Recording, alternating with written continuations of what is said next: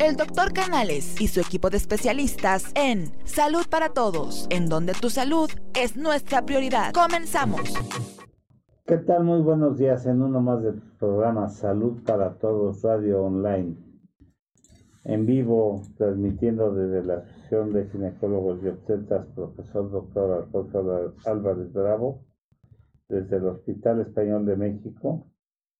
Y te quiero invitar para que nos escuches aquí en Spotify, en Twitter, en YouTube, en Instagram, en todas las tiendas digitales. Les habla su amigo el doctor Roberto Canales, quien es médico internista y miembro de la Asociación Americana de Endocrinología Clínica. Y después tenemos el gusto de tener a la doctora Ariana Paola Canché Arena, buenos días. Buenos días, doctor. Quien es médico internista y nutrióloga del Hospital Ángeles del Pedregal. Actualmente es miembro certificada del Colegio de Medicina Interna de México, asociada del Colegio Mexicano de Nutrición Clínica, maestra de la Universidad de Puebla del campus en Mesea y diplomados. También es speaker para Roche Farmacéutica, médico línea de Betis Care Speaker e investigador de Laboratorios Médicos en línea manejo de farmacología de la obesidad, socio activo del Colegio Mexicano de Obesidad, asesora académica de serie productos para control de peso, speaker con la misma marca en el Colegio Mexicano de Nutrición para educación en materia de dieta cetogénica a nivel México, consulta privada en el Hospital Ángeles Pedregal y Hospital Ángeles Clínica Londres. Gracias por estar con nosotros. Y bueno, pues el tema que eh, hoy por tratar en la primera parte, anorexia y bulimia, que es tan importante y causa tantas controversias, sobre todo con lo pues, que se ve mucho, sobre todo en la edad infantil, ¿no? Sí, pues muchas gracias, doctor, primero por la, por la invitación.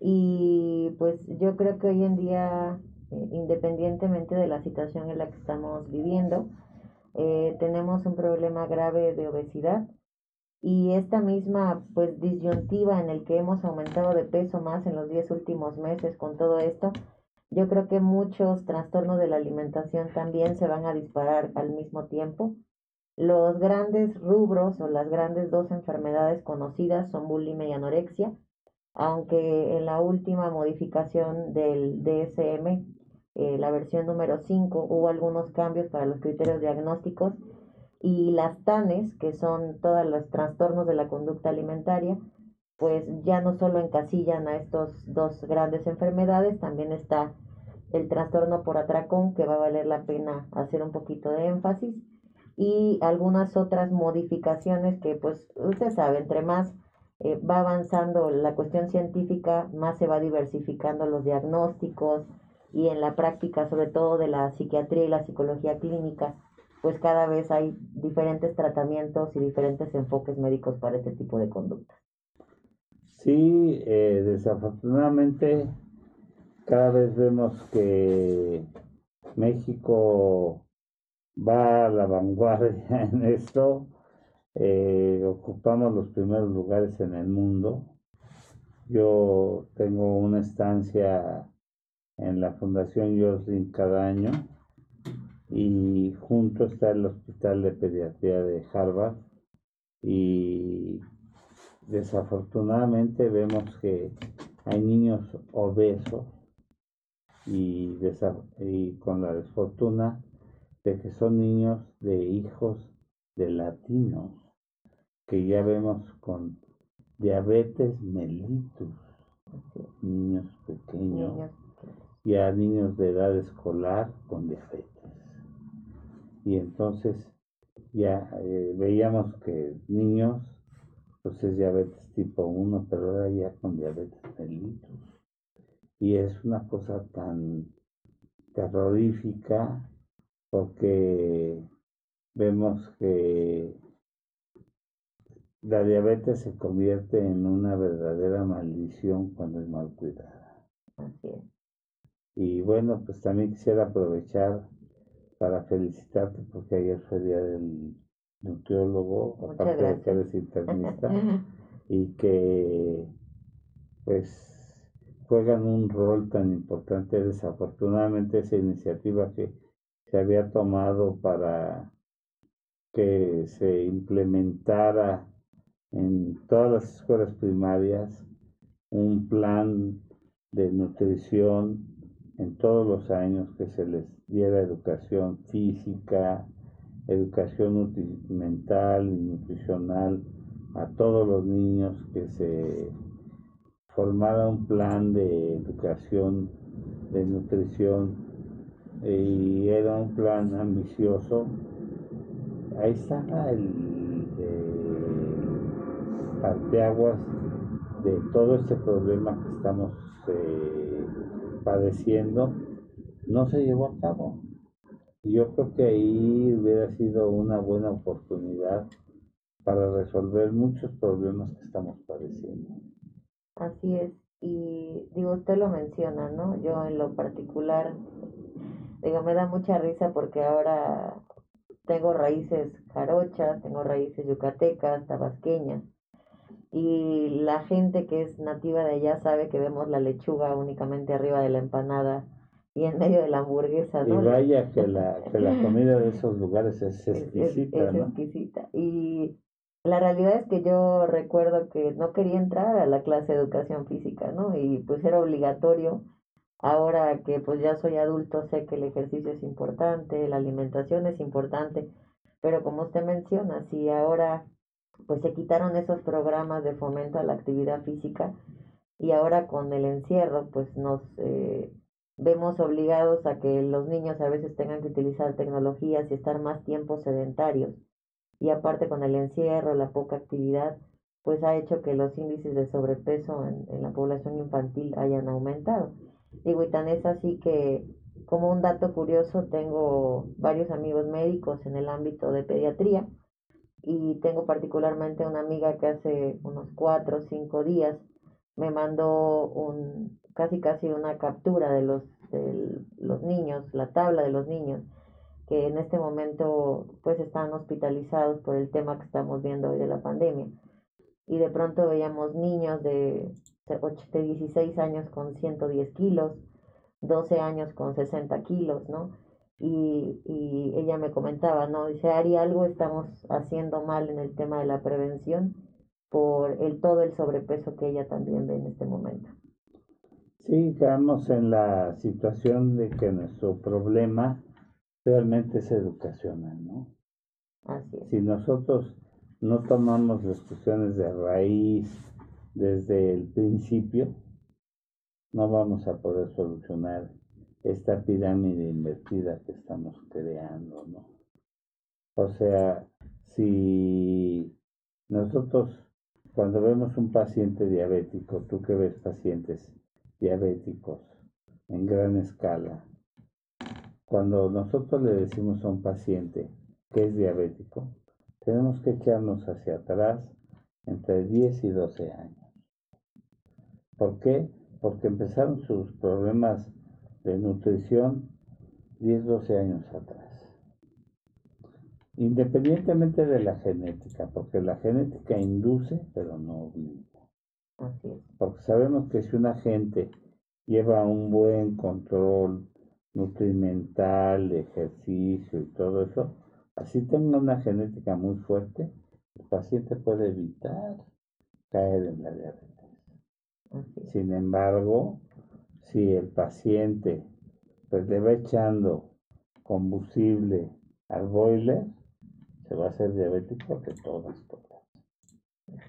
Y si nosotros no fomentamos el, el factor educativo en cuanto a todos estos problemas, lo hicieron, obligaron a las empresas que crean las frituras a bajarle la cantidad eh, en volumen y entonces pues creyeron que esa era la solución. Los legisladores se pusieron a trabajar en esto y, y entonces pues fue muy fácil hacerlo, ¿no? Y entonces, ¿qué pasó? Que los niños ya no se comían una bolsita de frituras, ahora se comen dos bolsitas de frituras. Porque ya son light.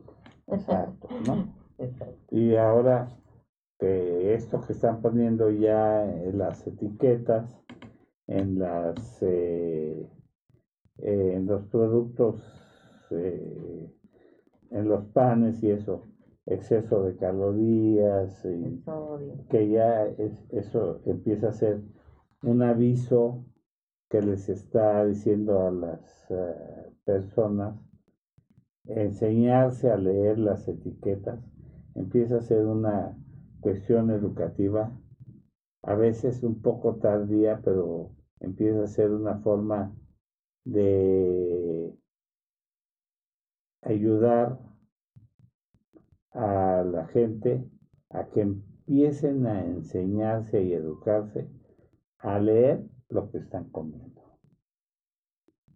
Eh, yo creo que todo este tema del, del etiquetado, ¿no?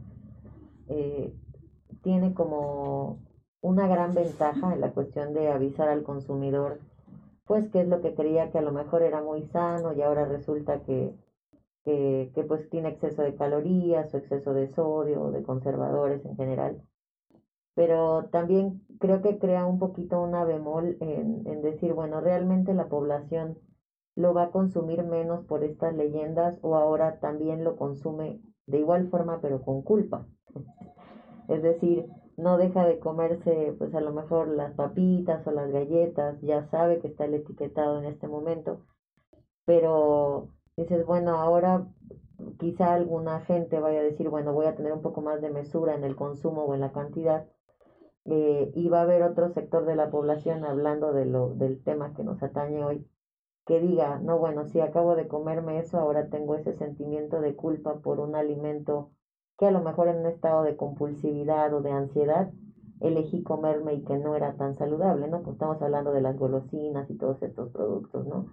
Yo creo que como usted bien lo menciona, eh, el tema es un tema educativo, no únicamente en el ámbito médico o la gente que se dedica a la nutrición como yo y otros colegas, sino el tratar de ofrecer espacios, por ejemplo, como este, donde la población inclusive pueda entrar y tener una buena fuente de información para saber qué es lo que ocurre con los alimentos, qué es lo que ocurre a nivel del sector salud y cómo prevenir este tipo de trastornos o de enfermedades en casa.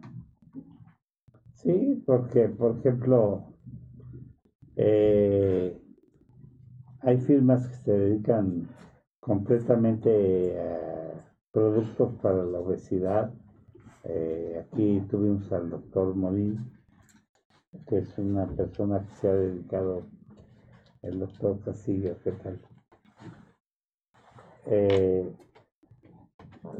el, el, doctor Morín, el doctor este otro de los eh, que es endocrinólogo también de Medix, este se me fue su nombre, también ya lo hemos tenido aquí, excelentes investigadores, autores de libros, pero si tenemos la barrera de que no hay eh, cooperación de las autoridades eh, para ayudar para ayudar a, este, a difundir la información, no hay apoyo que nos ayuden a que, que toda la difusión que hay a través de la televisión, de los medios de comunicación, este, se pueda eh, difundir esto, no va, no va a funcionar. Así es. Me, me dice la producción que a la hora que guste, doctora, ya está listo. Si quieres iniciar, eh, déjame presentarte al doctor Fernando Castillo, que él también es médico internista y se dedica a la medicina tradicional china Él también ve desde el punto de vista de la medicina tradicional china, ve el, tipo de padecimientos crónicos, pero también pues, ve mucho de la obesidad. Es un médico muy estudioso, parte de nuestro staff. Pero antes de empezar este, la presentación, quisiera hacer una... Hay una médica de nuestro staff, eh, la doctora María Eugenia Ramírez Aguilar, que estaba en el crash del programa de COVID del Hospital Rubén. Desafortunadamente eh, se contagió y Maru, quiero que a nombre de todos nosotros eh, te recuperes, te esperamos con cariño y dentro de todo lo que está pasando, estamos solidariamente contigo.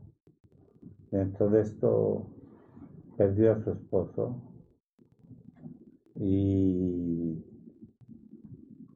apenas le avisaron que el día 20 falleció su papá. Sabemos que estás, que estás sufriendo unas pérdidas irreparables, pero queremos que sepas que te apreciamos, que todos los que hacemos este programa, que tú has estado muchos años con nosotros, te apreciamos y solidariamente estamos contigo. Y que aquí está tu lugar, Maru. Recupérate pronto. Se, has pasado muchas cosas y que Dios nos pone a prueba por algo. Y recupérate para que estés con nosotros nuevamente.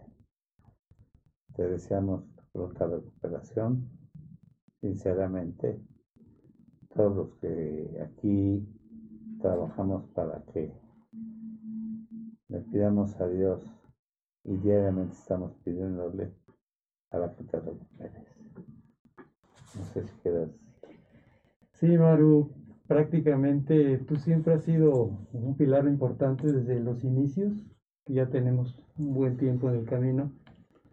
Sobre todo recuerda que no estás sola, el acompañamiento siempre ha sido importante, sobre todo que somos un grupo y esto a pesar del tiempo y de todo lo que vaya sucediendo, pues nos sigue consolidando, así es que Maru simplemente es una etapa de la vida.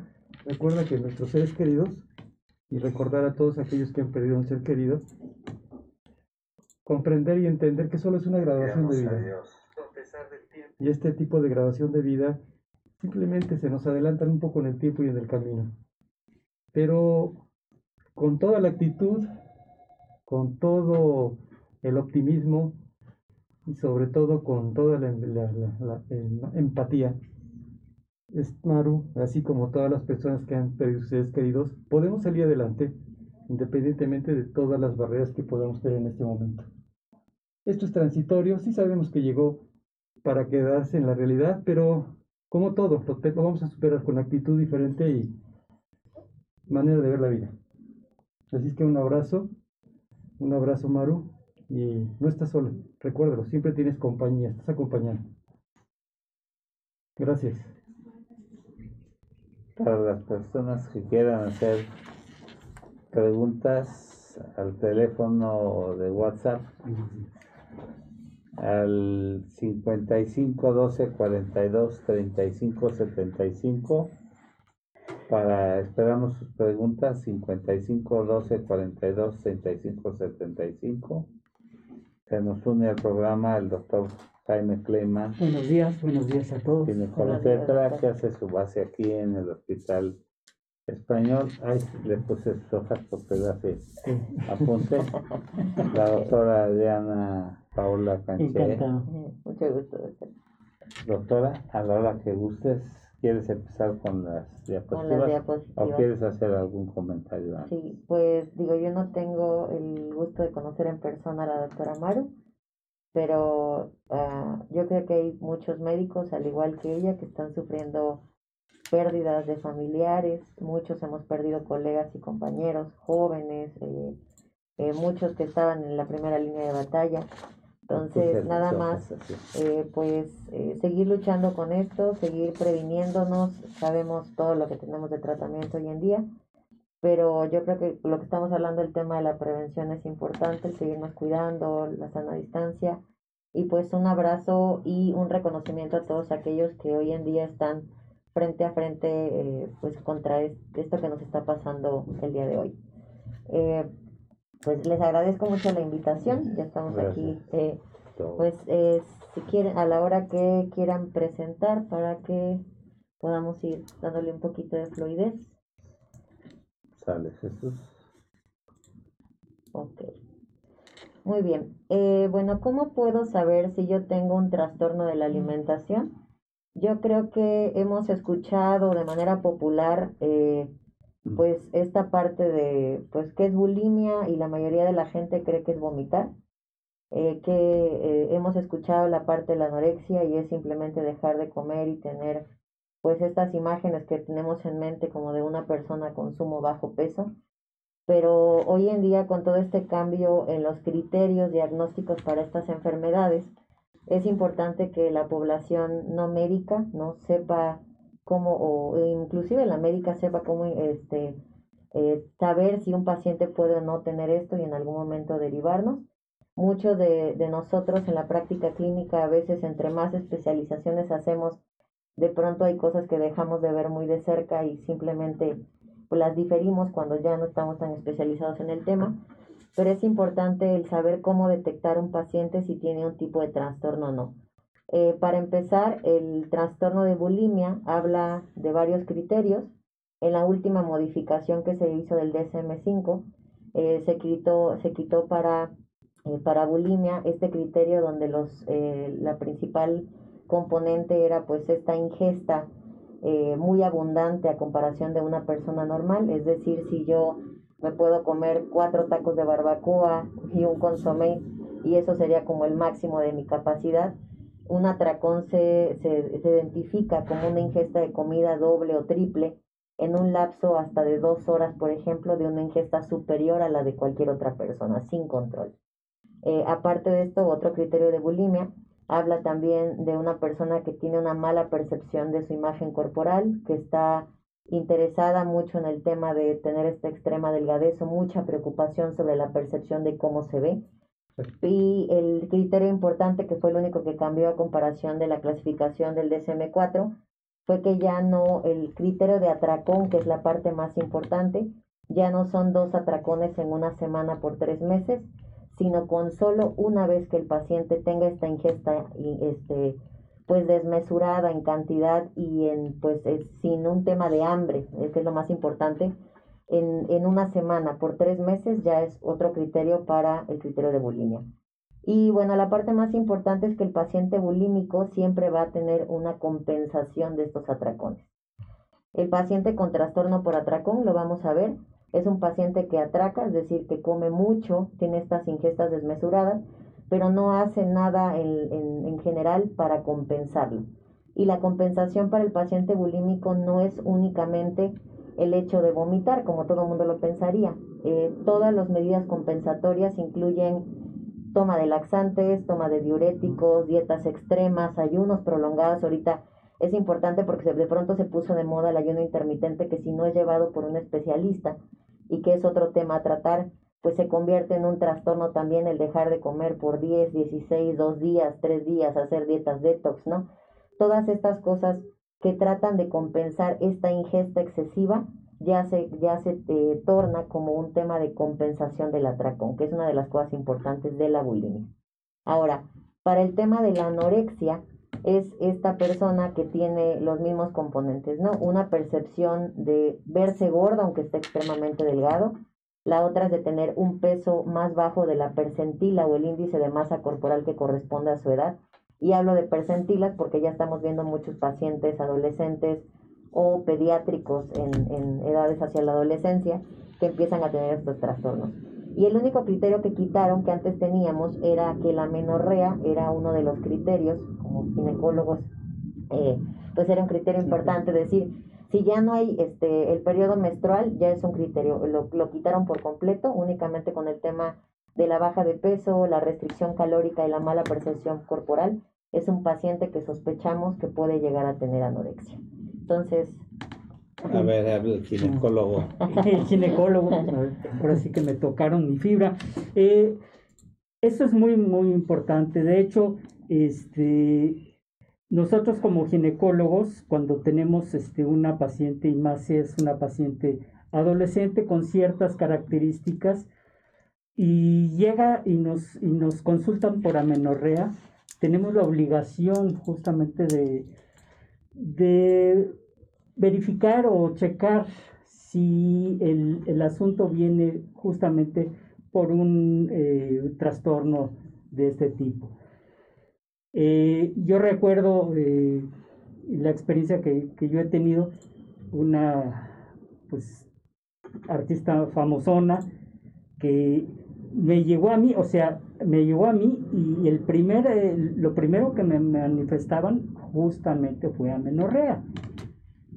Por ningún motivo eh, se manifestó, me dijeron que, tenía, porque me la trajo su mamá, otro tipo de, padecimiento.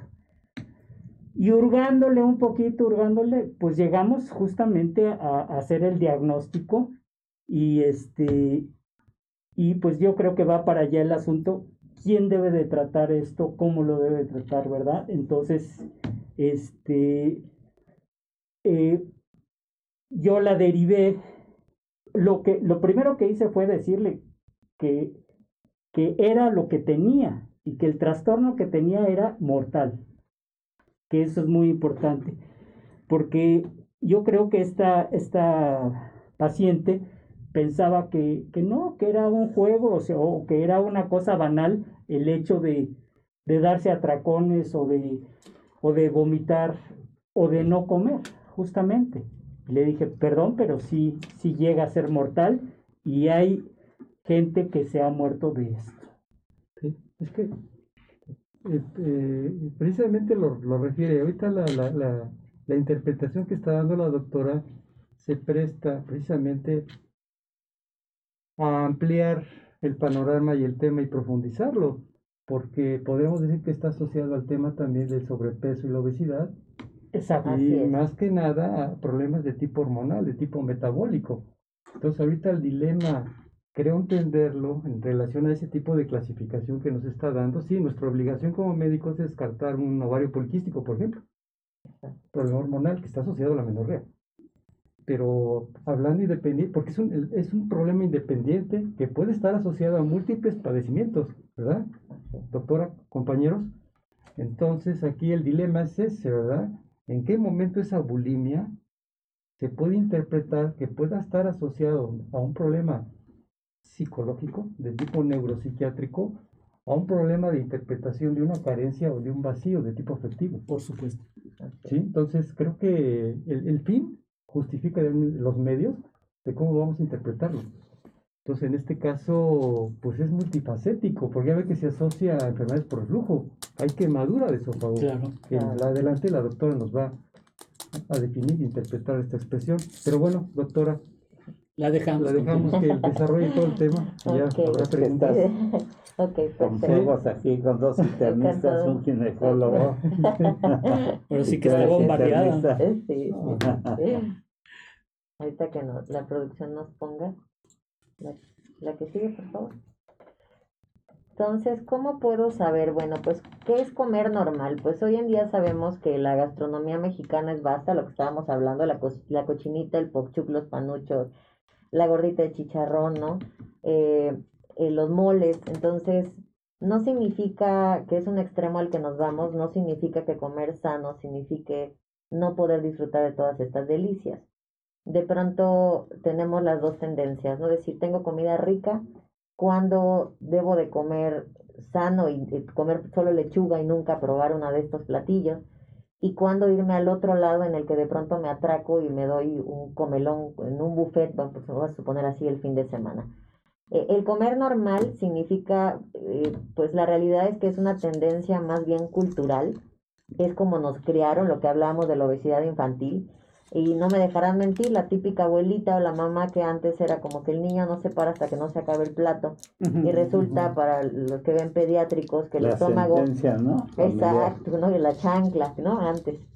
que el estómago de un niño de dos años es chiquito y a lo mejor la mamá o la abuela le sirven porciones como de un adulto que difícilmente va a poder comer. Entonces, el comer normal es un tema eh, complicado, pero en, la realidad hoy en día yo creo que lo que nos ha pasado es que hemos dejado de comer más sano, hemos dejado de comer más natural, el tratar de buscar comer menos productos que no sean empaquetados, tratar de tener horarios establecidos, no restringirnos en de pronto darnos un gustito, comer el pan dulce a lo mejor, pero no hacer estas comelonas impresionantes cada vez que voy a comer, como si estuviéramos en la época de los romanos, donde hasta había vomitaderos, que por eso hablaba que teníamos eh, mucho material del cual hablar con el tema de la alimentación. Pero yo creo que el día la normalidad, es decir, dentro del rango de la capacidad de lo que yo debo comer según mi fisiología, es decir, cuánto de mi capacidad gástrica es lo que debo de comer en volumen, aunque esto pueda ser muy variado, se debe establecer con el paciente siempre que tengamos un contacto o hagamos un diario de alimentación, ¿no? Ver sus costumbres, cómo se desarrolló, cómo está el entorno familiar. Y lo mismo que decía el doctor, eh, es raro que a mí me lleven, yo no veo niños, veo adolescentes, pero cuando me llevan a un adolescente de 10 años o de 12 años, que a lo mejor ya tuvo inclusive la menarca un poquito más temprana o a los 9, 8 años, ¿no? Eh, de pronto interrogo al menor eh, haciendo este énfasis en decirle, no vienes a dieta, vienes a que yo te enseñe qué es lo mejor que puedas comer, ¿no?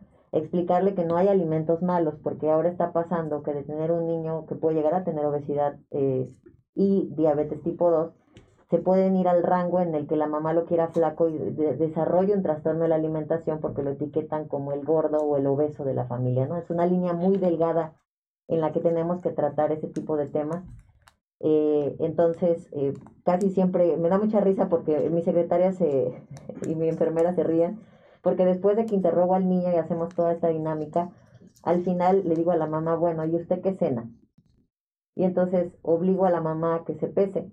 Y entonces le digo al niño, cada vez que ustedes vengan a la consulta, tu mamá debe de empezar a perder por lo menos uno o dos kilos contigo. Porque le digo, no es posible que intenten que coma lechuga, o sea, es un tema educativo, entonces le trato de decirle a ella de una otra forma en la que el ejemplo es lo que nos permite el comer de manera más saludable, ¿no? Si el niño ve que están comiendo verduras aunque no le gusten, entiende que eso es la normalidad dentro de la alimentación, ¿no? Y no es un martirio. La que sigue, por favor. Hay que hacer ahora la convención en Mérida, ¿no? sí, un poquito de comida. Entonces, dice, pero ¿qué ocurre si mi relación con la comida no es la adecuada? ¿Qué quiere decir? Y esta imagen dice mucho, ¿no? O sea, la mujer está muy delgada, muy tonificada, parece que acabara de hacer tres horas de ejercicio y de pronto ve toda esta comida deliciosa que vemos aquí y de pronto dice, me la como, no me lo como, siento culpa, voy a engordar.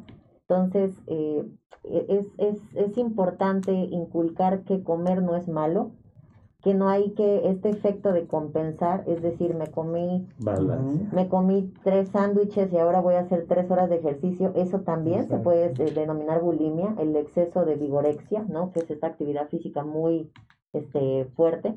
Entonces, yo creo que tenemos que tener una relación adecuada con la comida para no satanizar un producto, es decir, si me lo como lo disfruto, eh, en el tiempo que es, pero tampoco abuso de él, ¿no? O sea, tampoco satanizar los alimentos de toda la vasta gastronomía. La que sigue, por favor. Comer es un placer si se sabe hacer. Sí. Exacto. Y, y lo vemos mucho con, con el paciente hipotiroideo que tratan de bajar de peso, que llegan y que hacen cantidad de ejercicio, que hacen dietas de muerte y que no bajan de peso y que no se saben ni por tiroideos y que cuando les hace su perfil les, le da su hormona tiroidea y dice usted va a bajar de peso hasta sin dieta y ves impresionantemente y llegan porque los ves lentos, que se quedan dormidos, hasta en la plática, ¿no? Lentos, macroglosia y con todas las características del, del hipotiroidismo, ¿no?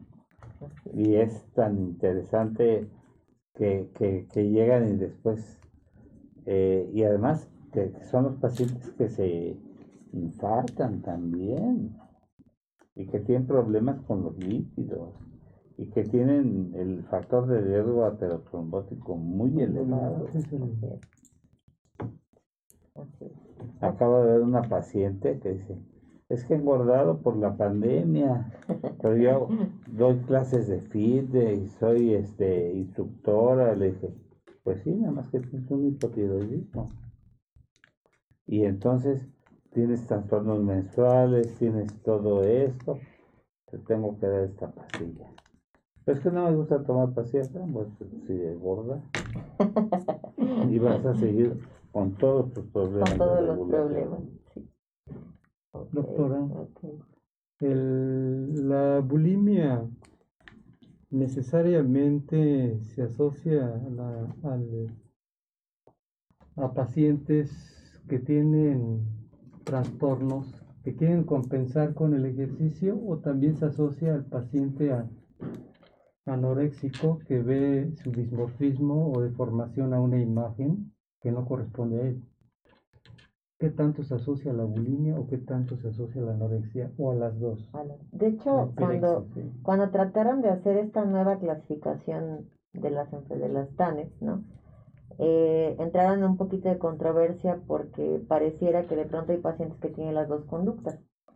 Entonces, por eso encasillaron que el paciente con bulimia no era únicamente el que vomitaba, sino todo aquel que está más o menos en el rango de la percentila, porque el paciente bulímico realmente no es delgado, o sea, puede estar en su peso o limítrofe hacia el bajo, pero no es muy flaco, por así decirlo, o desnutrido como lo es un anoréxico.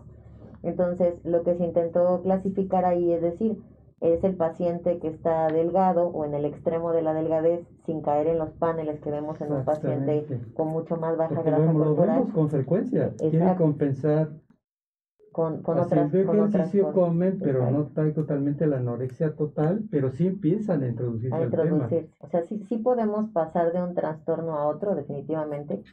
Y creo que la característica principal es que los anoréxicos no comen, o sea, no tienen hambre, es muy raro que hagan un atracón y si hacen un atracón no cumple el criterio de uno cada semana por tres meses, más bien dejan de comer, hacen ayunos prolongados.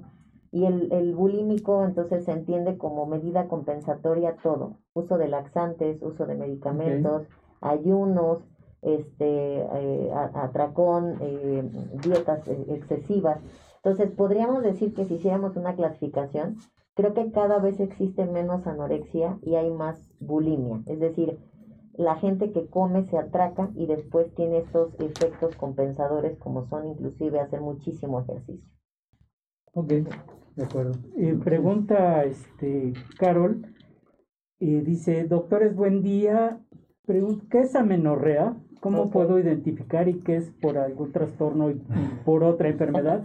Bueno, amenorrea este, estrictamente hablando, es la falta de regla y esto eh, deben, de, deben de pasar por lo menos eh, seis meses o, un año de que, de que tuvo su última regla. Entonces, si no ha tenido regla, a eso se le da el nombre de amenorrea.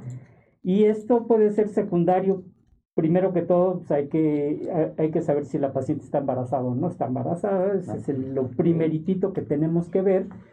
Y ahí existen muchísimas este, eh, problemas médicos que derivan o pueden derivar en una menorrea. Vamos a, llamar que la menstruación es, eh, es, un, es, es, es un equipo de lujo que tienen las mujeres. ¿Sí? Y este... Es un equipo de lujo, pues. Cada mes tienen una pérdida sanguínea, ¿sí? Moderada, pero no deja de ser una pérdida. Y obviamente si, si la paciente está anémica o tiene alguna otra enfermedad o está desnutrida, definitivamente eh, eh, lo primerito que, va a tener esa paciente es la falta de, esa pérdida que, está teniendo. Nos eh, comenta nuestro comentarista deportivo que es parte del staff también, Enrique Sánchez Vera. Buenos días amigos y compañeros. Qué buen programa, como siempre. Pero yo soy un gordito feliz. Gorrón, es que es un gorrón con los tacos. Aquí el gorro ya se le murió aquí en Polanco, donde hacíamos, es que hacíamos el programa de imagen en el Camino Real. Es un gorrón que taquero, este, pero Sánchez Vera era el programa, ahorita anda transmitiendo desde León por temor a la pandemia, tuvieron, es creo su sexto matrimonio ya, y tuvieron un bebé y entonces tienen mucho temor a esto. Pues está bien, te saludamos Sánchez Vera y te perdiste de conocer aquí a la doctora Diana, que está guapísima. Ay, gracias. ¿Eh? Te digo, es la ventaja del cubrebocas. bueno. Si nos gusta poner la presentación. Entonces, lo primero que tenemos que entender es que no significa que yo deba de compensar. Es decir, si yo ya ahí decidí comerme tres pedazos de pizza, decir, los disfruté, los comí, no pasa nada. Regreso a comer saludable, a, a mi régimen de alimentación, a tratar de comer sano, equilibrado, ¿no?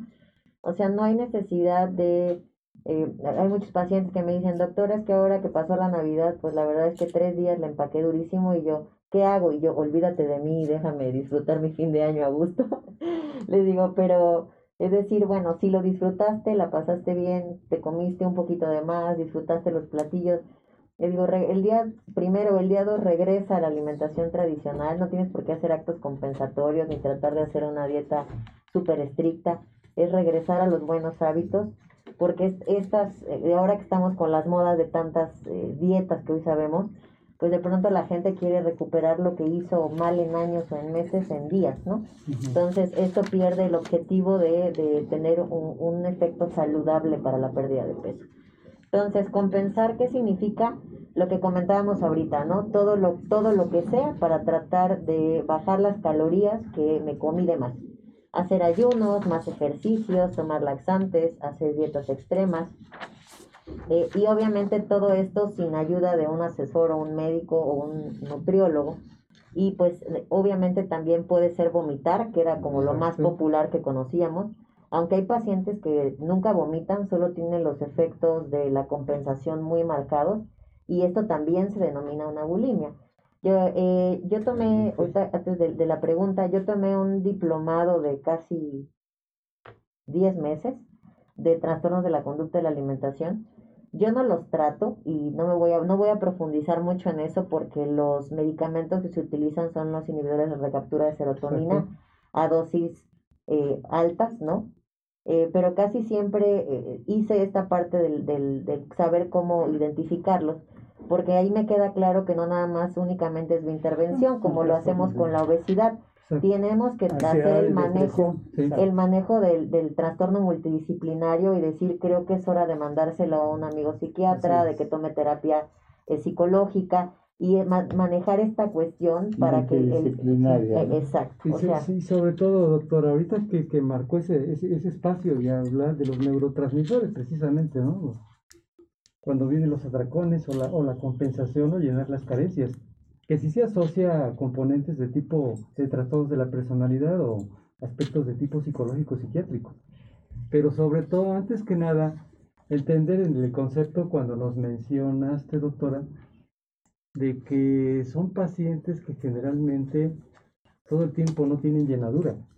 Entonces, en este sentido, más los bulémicos, podemos decir que en cuanto a la alimentación, sea una alimentación rica en alimentos procesados y sobre todo hipercalóricos o ricos en azúcares o harinas de tipo refinado y carentes de fibra y sobre todo una alimentación balanceada, podemos considerar hoy en día, doctora, usted nos desmentirá, o nos desmentirás hasta qué grado se ha convertido en un proceso de tipo adictivo, porque así como se libera una gran cantidad de dopamina que nos da el placer, o tener una zona de confortable o una zona de alejamiento donde me siento seguro, me suben los niveles, me siento muy bien, pero inmediatamente que me bajan esos niveles estoy buscando el azúcar con ansiedad. Entonces se convierte en una conducta de tipo adictivo. Y es un problema no nada más que se integra en, en un comportamiento llamado obesidad o llamado problema metabólico, sino el riesgo y el problema que estamos teniendo se convierte en un problema mundial, en donde cada vez vemos que hay más grado de obesidad, pero también asociado a ese contexto de gran adicción a los alimentos dulces, supercalóricos. A los carbohidratos, ¿no? Eso de hablar de los neurotransmisores eh, en este momento. Entonces, buscar ese contexto, doctora. Nada más mencionarle a Emiliano Santamaría que dice que cuál es la relación de o la comorbilidad con el sobrepeso y con el COVID-19. Lo vamos a tratar más adelante. Más adelante. No sé si me permitan. Eh, Mariana nos pregunta, doctora, ¿cómo sé que mi hija puede tener alguna de las, de las dos trastornos o solo es por algún tipo de berrinche? Saludos y buen programa. Pues primero gracias por estarnos viendo y siguiendo. Eh, primero, lo primero que tenemos que hacer para no entrar en criterios que nosotros los médicos utilizamos mucho para estandarizar, eh, ¿cómo puede la población saber si alguien tiene un trastorno? Lo primero es esta mala percepción de la imagen corporal. Es decir, a lo mejor eh, tu niña está en un peso moderado, a lo mejor tiene unos dos kilitos arriba, ¿no? Subió un poquito con la pandemia, pero no está gorda, no tiene rangos de obesidad y ella eh, todo el tiempo te manifiesta ese disconfort, ¿no? Lo primero. Lo segundo, quiere hacer dietas extremas, deja de comer, hace ayunos, te esconde la comida, de pronto compra comida chatarra y después niega haberlo hecho. Eh, pues tiene esta cuestión de que empiece con alteraciones del estado de ánimo. Muchos de estos componentes eh, de trastornos de la alimentación tienen un fondo de depresión y ansiedad, entonces son pacientes en ocasiones retraídos, muy eh, pues les importa mucho la parte de la, de la percepción corporal, no se quieren poner ropa ajustada, todo el tiempo con esta cuestión de la publicidad que tenemos hoy en día, cada vez aspiran a estándares de belleza que han, han sido inculcados por los medios de comunicación. Pero la parte más importante es que si tú te estás dando cuenta de que ella de pronto deja de comer, o sea, tiene conductas que antes no tenía, y de pronto está bajando mucho de peso o está haciendo un poco de retracción o se da tracones mientras toma clases ahorita que están con todas las clases en línea, yo creo que es buena idea llevarla con un especialista para identificar si pudiera o no tener un trastorno. Y un especialista no me refiero a llevarla al psiquiatra o al psicólogo. De entrada son enfermedades que son estigmatizadas, ¿no? Todas las enfermedades mentales hoy en día eh, y tú le dices a un paciente que tiene que ir al psiquiatra o al psicólogo y casi casi siente como una blasfemia, que está loco, entonces vale la pena que lo lleves a alguien de primer contacto amigable, es decir, con su ginecólogo, con su pediatra, con el internista o el médico de la familia, quien eh, de una u otra forma puede ayudar a discernir si ella tiene un trastorno en este momento y darle la intervención adecuada. Doctora, también tendría que ver con los horarios de la alimentación en cuanto a la educación, el acompañamiento familiar todos, o sea, vamos a comer, pero no quiere comer, se aísla y tiene a, deshorarios. Eso podría ser también una actitud, que se aísle. O sea, que, que, que, empiece como a cambiar lo que ella regularmente hacía, ¿no? O deje los alimentos o cosas que le gustaban, ya no los quiera comer porque menciona que está gorda. Yo creo que uno como, como padre, ¿no? empieza a darse cuenta cuando un hijo está teniendo conductas que antes no tenía, ¿no? Le digo, la sospecha, el sexto sentido nunca engaña. Entonces, siempre que se tenga ese tipo de sospechas, es buena idea hacer una intervención adecuada antes de pensar que solo es porque está pasando por un trastorno de la adolescencia, ¿no? En la adolescencia es cuando más frecuentemente se desarrollan ese tipo de trastornos y vale la pena hacer la intervención inmediata. Hablamos del tema de prevención, pues para que esto no progrese, ¿no? Ahora, hay que recordar que hay ciertos deportes, digo, ahorita no podemos tener mucha actividad, pero hay ciertas actividades físicas que promueven ese tipo de conductas. Como lo hablaba hace rato, ¿no? Eh, pues, el ballet, la gimnasia olímpica, este, el modelaje, o sea, hay ciertos eh, actrices inclusive, ¿no? Que donde la imagen física, pues es un requisito, para así decirlo, para el tipo de desempeño. Entonces, siempre vigilar ese tipo de conductas en, en, en nuestros adolescentes. Me encanta porque hay muchas preguntas del público y eso pues este quiere decir que el tema está está subiendo el rating ¿eh, doctora está, es, que, que, has causado además prende prende el tema y, y, y, y también este eso quiere decir que y también la doctora que, a, que, a, pedir que vuelvas a estar con nosotros claro que sí. está, está, está. subiendo el rating. Aquí lo tenemos este eh, Sandra pregunta, eh, doctora, ¿la anorexia o bulimia se cura? Ah, eso lo pregunta Carla. Lo que pregunta Sandra ¿Bulimia o bulimia? Bulimia. ¿Cuáles, eh, ¿Cuáles serían las razones que, de que se llegue a ese tipo de enfermedades? ¿Se sabe? Y la última que Ali Rub pregunta es, ¿cuántos kilos de más ya es considerado sobrepeso? Pues si si partimos, yo sé que eh, mm, está, no, bueno, está la... la, la, sobre la marcha, doctor, va a ir viendo esto. Posiblemente y, no sé. Para que siga avanzando. Exacto. sí, Pero sí, Y para, para ir diciendo un poquito, creo que en las diapositivas que viene sigue. Ahorita si nos la pone la producción. Ok, sí, perfecto. Entonces, estos son los tres tipos de trastornos, ¿no? Los más comunes, aunque ya hay más clasificaciones. Entonces, eh, ¿qué, qué, qué es lo que ha generado y por qué puse en negritas el trastorno por atracón? Eh, hace algunas eh, décadas, ¿no? Era un poco más prominente el tema de la bulimia, el dejar de comer, con la introducción de aplicaciones en las que podemos comer pedir comida, en las que tenemos una tiendita, pues casi casi cada, cada cuadra, en lo que tenemos mucho más acceso a alimentos, como usted lo decía, doctor, altos en grasa y en carbohidratos. De pronto pareciera que ha migrado muchos de los trastornos de la alimentación. Entonces ahora vemos más bulimia porque la gente no quiere dejar de comer, pero sí quiere estar flaco, ¿no? Entonces vemos todas estas conductas compensatorias, ¿no? Eh, ahorita que estamos en el tema de la pandemia, pues mucha gente ha incrementado. De hecho, sacamos una estadística por ahí de más o menos como en marzo. Según en Salud estábamos en 70.3 de obesidad en México. Y para hace un mes ya estábamos en 75.7. O sea, tuvimos casi un 5% el incremento del sobrepeso y la obesidad, ¿no?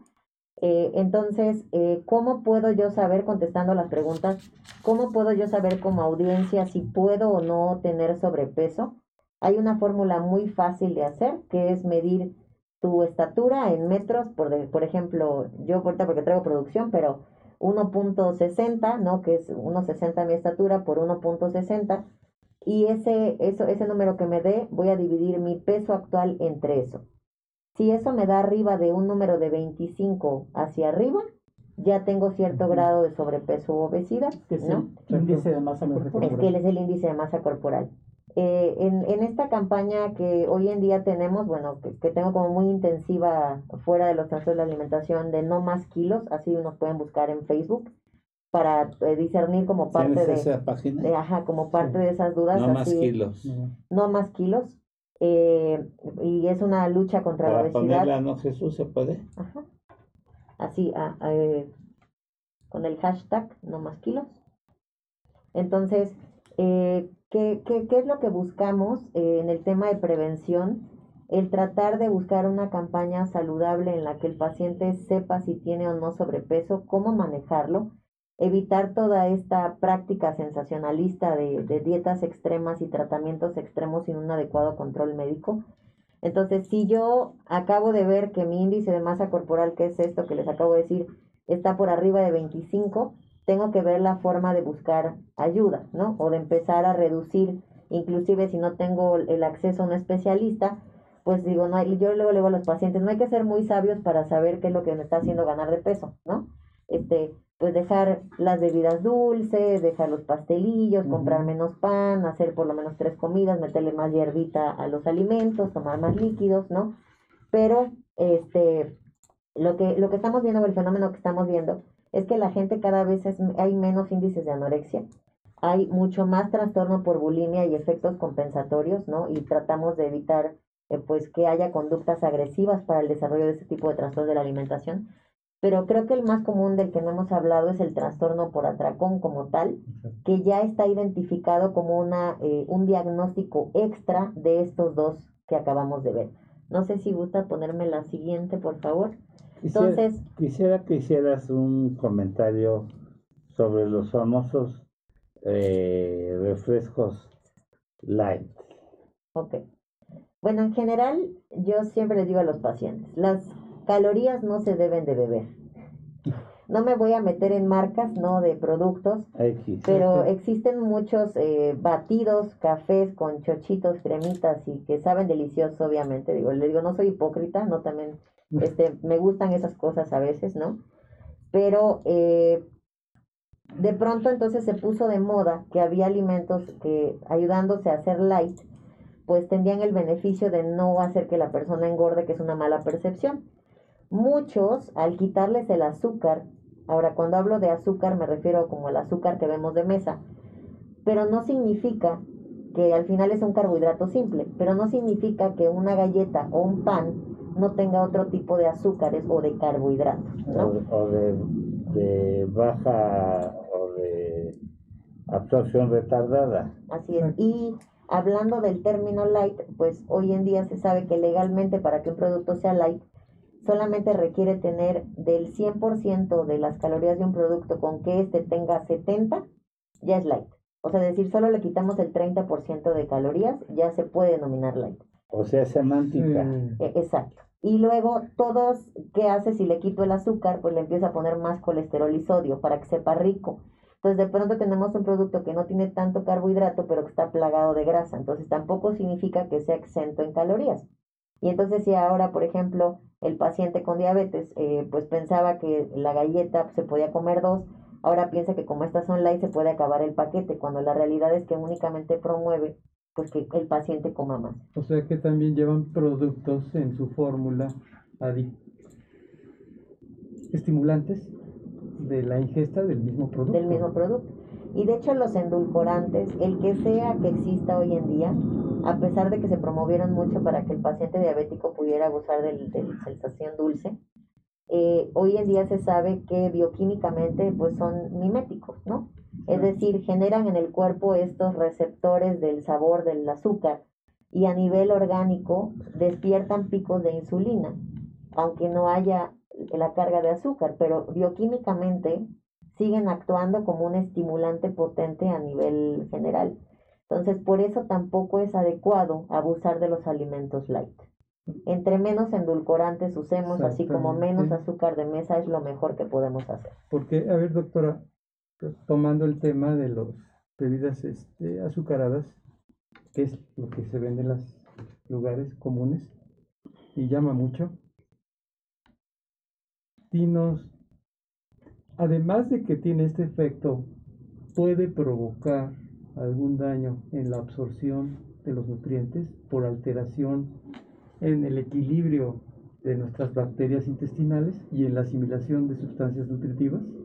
O sea, la, el, la biota que le llamamos nosotros. ¿Puede haber eso también? Sí, de hecho, digo, podríamos hablar muchísimo tiempo sobre eso, pero hoy en día sabemos que nuestro pequeño zoológico interno, o sea, la microbiota intestinal, está fuertemente influida por todo lo que comemos, el estrés, hormonas y muchas otras cosas en general.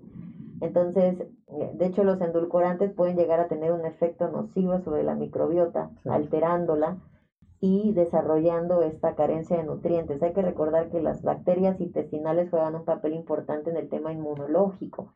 Por eso hoy en día hay más desarrollo de otras enfermedades que antes no veíamos tan frecuentemente, ¿no? Y que tiene que ver con el cambio en este tipo de productos y el cambio de una alimentación más sana a una más procesada. De ahí que ya podemos tener otro tema a desarrollar, independientemente de lo que estamos, porque todo está conectado a las intolerancias de absorción de ciertos nutrientes y carencias. Va muy bien, doctor. De ahí que la industria galletera empezó a, para preparar la galleta mucho el aceite de coco para hacerla atractiva por el sabor y hacerla, pues obviamente enriquecerla en carbohidratos, ¿no? Así es. El, el olor, el sabor a coco era muy atractivo y de hecho es uno de sus principales. Bueno, es que hoy en día se estudia muchos sabores artificiales para darle el placer al No, pero, paladar y pero- que sea pero para independiente. prepararla, Sí, Para preparar. hay muchos saborizantes artificiales, espesantes, todo esto que, que también interviene. Pero aquí también lo que comentaba la doctora, ¿no? Es, todo es un tema y la pregunta que tú le hiciste. y además Repercute sobre otras funciones. ¿sí? rating hacia arriba con la doctora, ¿eh? Estás causando qué muy buena impresión, doctora. Digo, aparte, gracias. ahorita que el, el doctor decía, inclusive, cuánto ovario poliquístico no vemos más ahora, ¿no? O sea, antes era como extraordinario, Diario, ¿no? ¿eh? Y ahora es Diario, tiro por diario. viaje, ¿no? Y dejan de Entonces, menstruar, ¿no? Muchas Exacto. chicas en etapa temprana. ajá. Y Yo con diario presento. veo por lo menos una paciente con ovario. un ovario ¿Sí? poliquístico. Diario. Bueno, ve 50 pacientes al día. Dice la taquilla, Él también está en el Hospital Ángeles, la doctora está en el Ángeles Pedregal y Ángeles clínica. Londres. Tú estás en el Ángeles De las lomas. Estuve hace muchos años en el Ángeles del Pedregal. Mm. Y, y Ya dueño de la torre nueva de aquí del Hospital Español. Entonces, Brincos. De pronto, pronto. y es el presidente de- del Colegio de Ginecólogos Ah, y obstetras aquí, de, del Hospital Del Español. hospital español. Ok. A ver, pues seguimos. Ya son poquitas diapositivas. No, También vamos, es para que la vamos audiencia. muy bien, ¿eh? Ok. Entonces, bueno, los atracones es esta ingesta de mucho alimento, entonces en poco tiempo. Y ahí como ven el plato del hombre, no quiero imaginarme de qué tamaño es el estómago, pero evidentemente esa cantidad es mucho mayor que la que podríamos comernos cualquiera de nosotros. Entonces, este volumen aumentado en las porciones de un sujeto en un tiempo corto, no necesariamente tiene que programar un atracón, puede hacerlo en el momento. Hay gente que se atraca y lo programa, es decir, se va a la tiendita y se compra cuatro, cinco, seis, siete productos, se sienta y se echa todo, ¿no? Entonces, pero hay gente que en el momento simplemente, lejos de la, de la sensación del hambre, pues re- regularmente son productos no saludables, ¿no? Alimentos con alto contenido de carbohidratos, de grasas, que generan mucho esta parte placentera, ¿no? Y que liberan eh, sustancias como endorfinas. Y, y fíjate cómo tiene mucho que ver la cuestión visual y la cuestión de los medios Sí, en los anuncios de, de, de las hamburguesas, de todos los que venden este tipo de productos, la imagen visual, lo que venden, porque te venden una imagen donde te venden, ahorita que están los partidos de fútbol americano,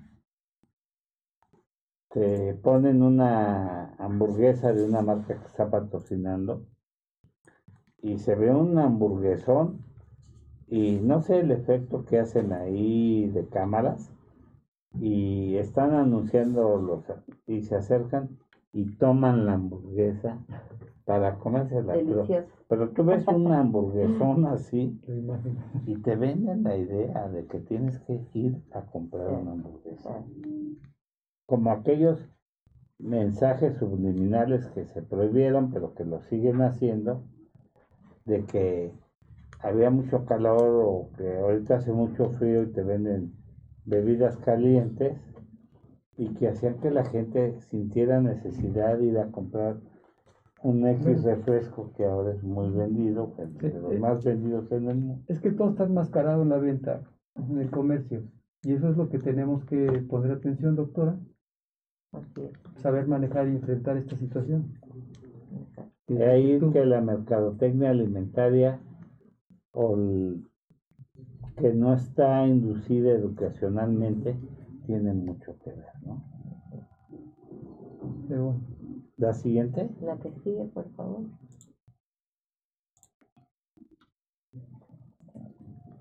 Entonces, el primero entonces es atracón, la segunda es esta pérdida de control.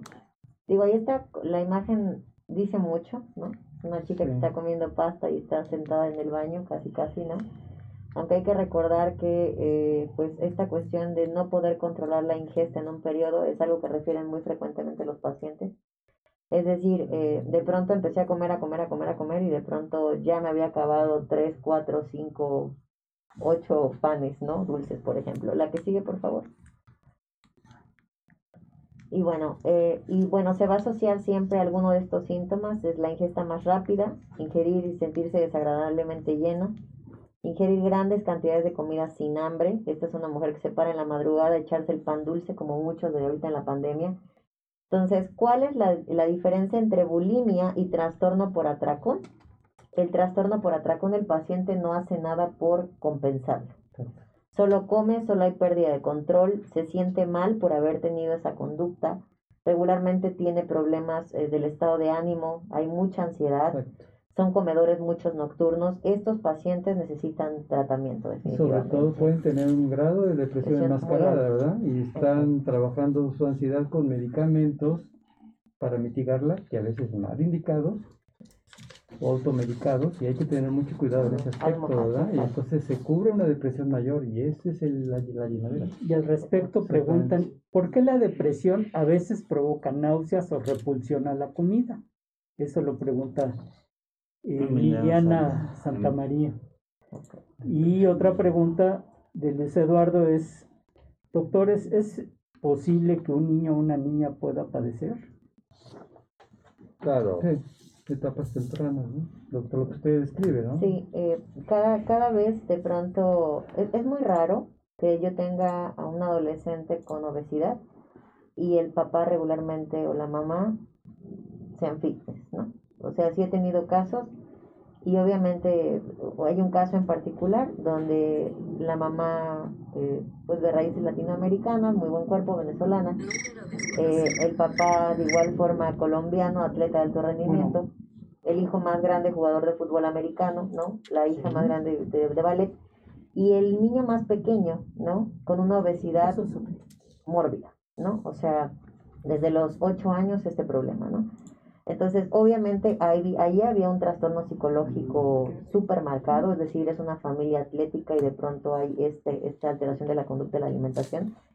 Pero de igual forma, lo que más vemos en consulta casi siempre son pacientes que tienen infantiles o, o adolescentes que tienen sobrepeso, pero que esos mismos trastornos son migrados por el ambiente familiar. Entonces, juega mucho eh, el papel, obviamente, de la interacción de la familia siempre que hay, eh, tengo colegas que manejan obesidad infantil y el equipo multidisciplinario es sumamente importante. Toda la familia tiene que cooperar para poder eh, englobarlo como que la obesidad es una enfermedad crónica. O sea, doctora, lo que nos estás dando a entender que cuando surge este tipo de situaciones en etapas pediátricas, que es, digamos, hablemos desde los dos años cuando empieza la ingesta, de alguna manera oral controlada o descontrolada, es la imagen de cómo son los hábitos higiénicos, dietéticos de los padres de generación en generación, porque vemos que son familias enteras que tienen el mismo prototipo de estructura y no, no dejan de modificarla. Es la invitación a que la generación consista y persista con este tipo Con este de tipo de actitudes. Quiero entenderlo. Pues es que los niños son El reflejo, el de- reflejo de los de lo que ven en casa, ¿no? de los padres, ¿no? De alguna manera, parte de ello. Claro, hay muchos aspectos. Vamos a dejar que Pero vamos. tome su café la doctora. No, no se preocupe. ¿Quieres que, que, Que me, que, que, que me que- quito el que cubrebocas. cada hagamos una que- pausa? Hacemos una pausa para que tomes un café, hacemos una pausa de dos minutos. Hacemos una pausa, por favor, para que puedas Ok, respirar tantito. no, no se preocupe. Vamos a hacer una pausa para poder tomar me café. Me gustaría tomarme unos minutos para hacer énfasis en lo importante que es mantener un peso saludable, ya que, como nos lo ha confirmado la pandemia, aquellas personas con sobrepeso u obesidad siempre estarán más expuestas a cualquier tipo de enfermedad. Es por ello que es importante recordar que nunca es tarde para mejorar nuestros hábitos alimenticios y podemos empezar con pequeños cambios que traerán grandes diferencias en nuestro organismo y nuestra vida. como los que ofrece Nútrete. Nútrete es un proyecto que dos maestras en nutrición han impulsado, facilitando sus diferentes productos para que cualquier persona que quiera cambiar su vida los pueda adquirir. Te invitamos a conocerlos. Visita sus diferentes redes sociales. Instagram, arroba Nutret-MX. Facebook, arroba Nutrete CDMX. O al teléfono 55 62 16 65 20. Nútrete y cambiará tu vida. ¿Quieres empezar a comer saludable? En Nútrete nos encargamos de revisar la lista de ingredientes e información nutrimental de cada producto que tenemos para garantizar que realmente sean saludables. Contamos con diferentes productos como productos keto, suplementos, vitaminas, minerales, y un sinfín de productos para complementar tu alimentación. Encuentra todo nuestro catálogo en Instagram como Nutret-MX o por Facebook en Nutret CDMX. Para más información, al WhatsApp 55 62 16 65 20. Nutrete y cambiará tu vida.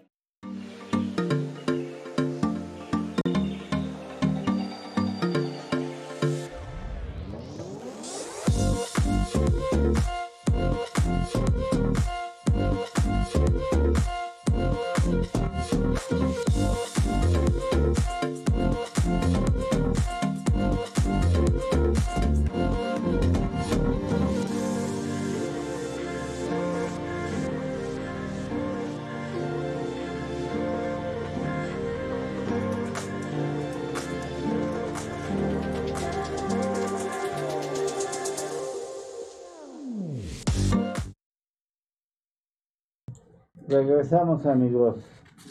Eh, hay una pregunta, dice, ¿este tipo de trastornos los pueden padecer los hombres o solo los pueden padecer las...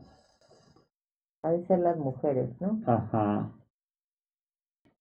Bueno, la realidad es que puede ser en hombres y en mujeres, ¿no? Antes se veía más marcado en mujeres porque pues socialmente tenemos un esquema en el que esta cuestión de la belleza corporal juega un papel sumamente importante, las modelos, ¿no?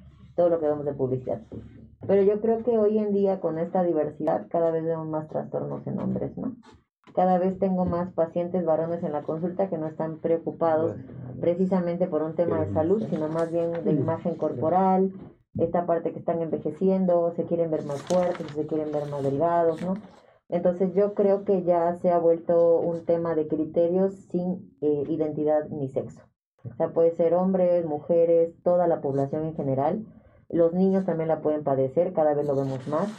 La influencia de las redes sociales juega un papel importante, la, todo este marketing que se hace, pues con todo lo que vemos hoy en día de que todas aspiran a tener este tipo de cuerpos que a veces es imposible solo por el fenotipo que tenemos. Eh, entonces, sí es importante determinar que el tema del peso eh, no es un tema estético, es un tema de salud. Es decir, estar en tu peso no significa que esté peleado con la estética, no a todos nos gusta estar guapos y demás, o sea, sería hipócrita decir que no en pleno siglo XXI, pero eh, el tema del peso y la, la adecuada relación con la comida tiene que ver más un tema de prevención de enfermedades y de, de, de, estar sano, más que de estar delgado o de, o de tratar de alcanzar cierto icono de moda, ¿no?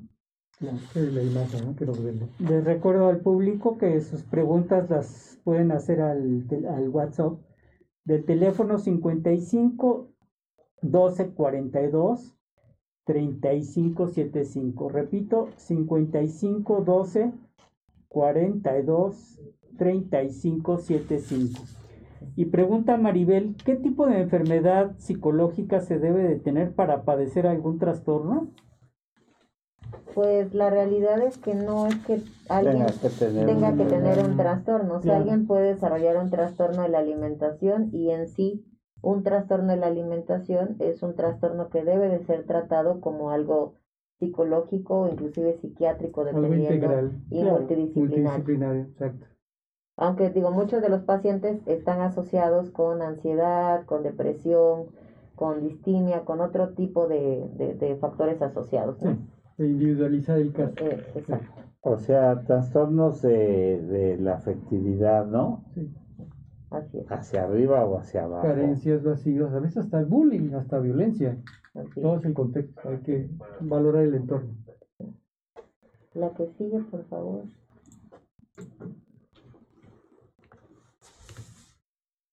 Entonces, esta parte del profundo malestar al recordar el atracón, y esto, esto era lo importante porque fue la modificación que se hizo. Esta cantidad desmesurada, o sea, si usted se para y se come ocho tacos, dos panes y cuatro quesadillas a las 11 de la noche, digo que sería un trastorno de atracón nocturno, y eh, no, no necesita que le pase dos veces a la semana, con que tenga estos eventos una vez a la semana por por lo menos tres meses, ya no seis, que fue la modificación que se hizo en el último DSM5, o sea, fueron más estrictos con, con el tema de, de la cantidad de atracones, es decir, solo un evento en tres meses, uno por semana, es un criterio para definir si no puede haber un trastorno por bulimia. Sí, doctor, la quiero dejar que fluya y que siga su tema, pero así brevemente, cuando presenta el paciente un trastorno por atracón, en el contexto que lo está expresando, podríamos sospechar de aquellos pacientes que ya tienen, hablando desde el proceso de punto diabéticos, hay que sospechar que ese trastorno por atracón tiene variaciones precisamente en los niveles de azúcar circulante en donde le está dando principios de un problema de tipo metabólico o tiende a ser diabético o es diabético. Creo entenderlo. Pensar, asociarlo a eso, ese atracón. Pu- puede o no estar asociado. Ahora, digo, es, es interesante lo que comenta, porque aquí tiene que ver mucho con estas descargas de insulina generada por ciertos alimentos. Hay una cosa que nosotros le denominamos eh, alimentos de bajo, mediano índice glucémico. Es decir, una- un mismo alimento puede producir un pico de insulina diferente al momento de ingresar al sistema. Eh, el ejemplo más frecuente que les voy a poner es la zanahoria. Si uno se come 10 zanahorias ralladas con limoncito, tienen un índice glucémico bajo. Si uno se come esas 10 zanahorias cocidas, es menos fibra, tarda menos tiempo en entrar en su índice glucémico medio. Pero si yo me esas 10 zanahorias las hago jugo, es azúcar Mm, puro, le quito la fibra y entonces la velocidad de entrada, porque no hay nada que impida su absorción intestinal, No hay filtros. es ¿sí? mucho más rápida. Entonces, haciendo un poco hipotético la analogía, ¿no? Son las mismas calorías porque son 10 zanahorias, pero en el primer ejemplo a lo mejor requiere 5 unidades de insulina, salud. Exacto, En el, en el segundo 10 y en el último 20. Entonces, Exactamente. Les digo a los pacientes, ¿cómo saber, sin que seas muy letrado, que un alimento tiene un índice glucémico alto? Es eh, el del comercial de no puedes comer solo una. Sí, le digo, porque si te comes un nopal, pues no es que no puedas parar, pero un pastelillo te quieres acabar este, las cantidades, ¿no? Nosotros que cuando íbamos a congresos, por eso te ponen galletas, pasteles y dulces para que te despiertes en la conferencia, ¿no? Pero es esta cuestión de querer seguir comiendo dulce. Entonces, sí juega un papel importante porque los picos de insulina generan también mucha sensación de confort y de serotonina, endorfinas y todas estas sustancias placenteras, ¿no? Y, y los famosos eh, concentradores de jugos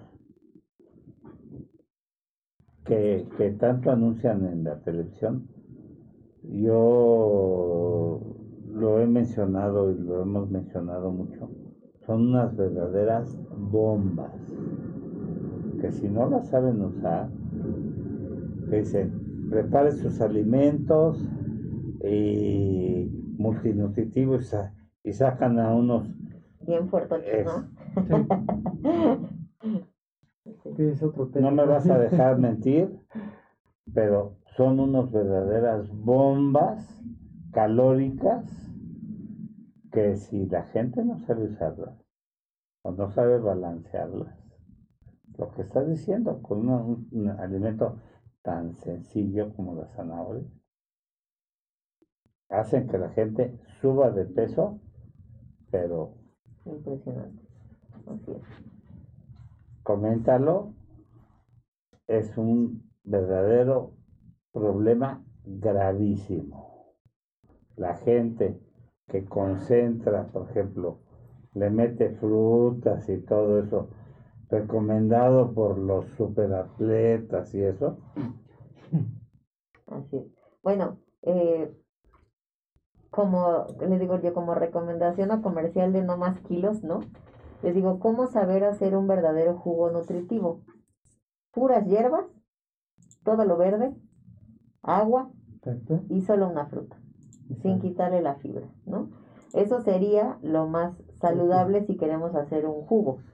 Pero moler 5, 7, 8 toronjas, ¿no? Hacer un litro de, es una bomba de azúcar, aunque pudiera parecer muy natural. Es mejor comerlos con toda la fibra. Y, y lo que vemos, por ejemplo, cuando te llega un diabético que no se sabe diabético, que deja, es que ahorita llego con tanta sed que la naranja que ha sido muy accesible en México. Y ahorita me, me tomo dos litros de, jugo de naranja y digo, la naranja tiene una carga de glucosa tremenda, ¿no?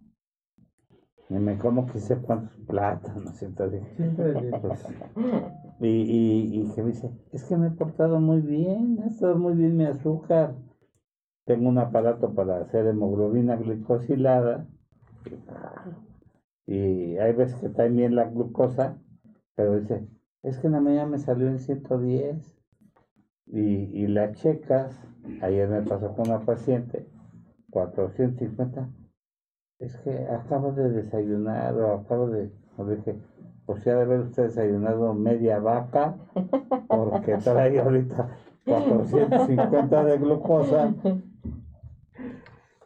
No, o, o la paciente que me, me dice, yo no sé por qué estoy engordando si yo nada más como pura fruta. Le digo, bueno, pues ¿qué crees que comen los gorilas?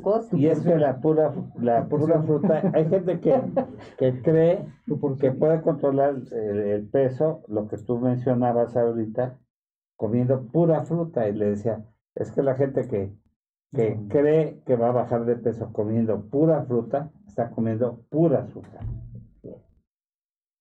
¿Qué hacen los que venden los plátanos fritos? Eso, dejan madurar el plátano. Uno de los de las frutas que tienen más carga de glucosa es el plátano. Yo lo que le quito a los diabéticos, o sea, el plátano, la naranja y la papa. Es uno de los alimentos que se les restringe en mayor cantidad porque es una carga de glucosa impresionante. Y todo es este, modificación de hábitos, ¿no? O mitos también que teníamos, como, como la, las famosas pollas, estas que nos daban cuando estábamos chiquitos, ¿no? Y le decía yo, aparte de que podías pescar eh, cualquier bicho en el huevo que no estaba cocido, hablando del tema de los, virus y demás, eh, pues aparte la, la, exacto, así es, la, la, y los huevos. Y los huevos, la proteína del huevo si no se desnaturaliza no se absorbe igual. Entonces, más bien, era, una, era un martirio tomarte eso en la mañana, más que si los hubieras hecho en un omelecito.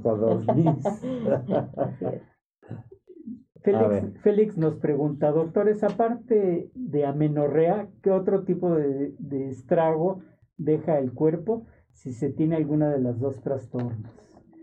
Y Sofía nos pregunta, doctora, normalmente no como cosas dulces, pero por la pandemia me ha dado eh, el comer mucho. ¿Eso puede ser bulimia?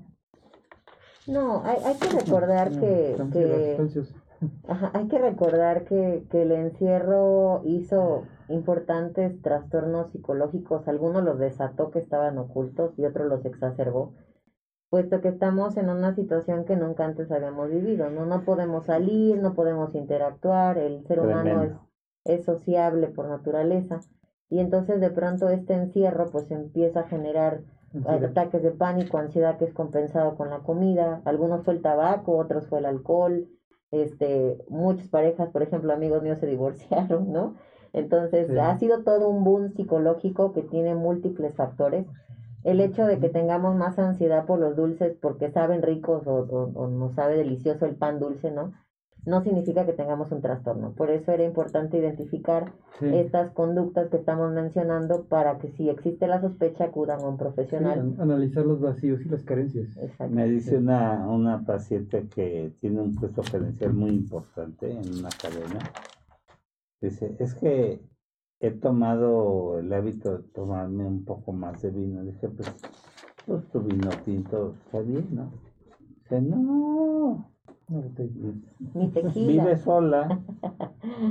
Me pongo jarrita y yo dije, pues, y sola, pues, hijo, ¿no? Dice, pues, es, que es una manera de, de compensar ahí el, este... Sus duelos. Dije, pues es que te estás dañando, ¿no? Porque trae otro tipo de trastornos ahí y realmente empieza a hacerse una red y una maraña de, trastornos de, todo tipo, ¿no? Cecilia pregunta, doctores, ¿en, ¿en, niñas pequeñas es posible que la padezca? Saludos.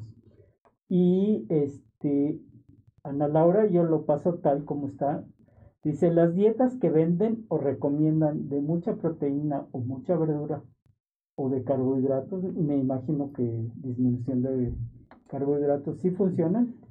Ana eh, yo tengo más o menos 11 años manejando dieta cetogénica.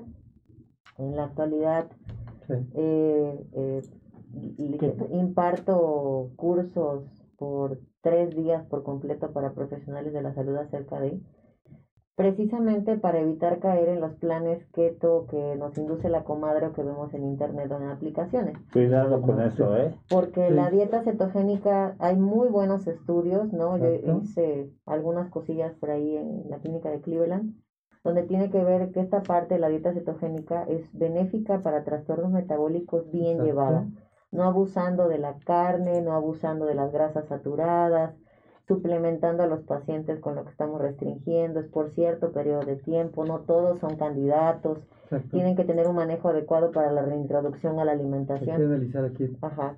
Entonces, justo platicaba ahí con, con, mi agente de relaciones públicas sobre el tema, eh, porque hay mucha controversia sobre estos temas, ¿no?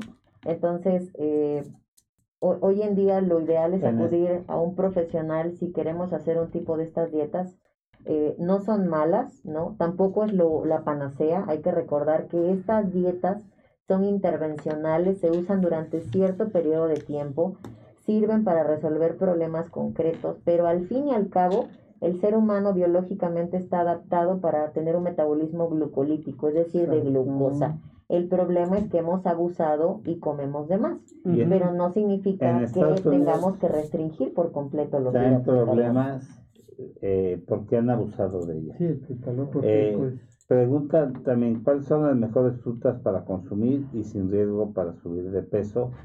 Y el plátano, ¿cuánto puede uno comer a la semana? O, se puede, o puede ser la mitad.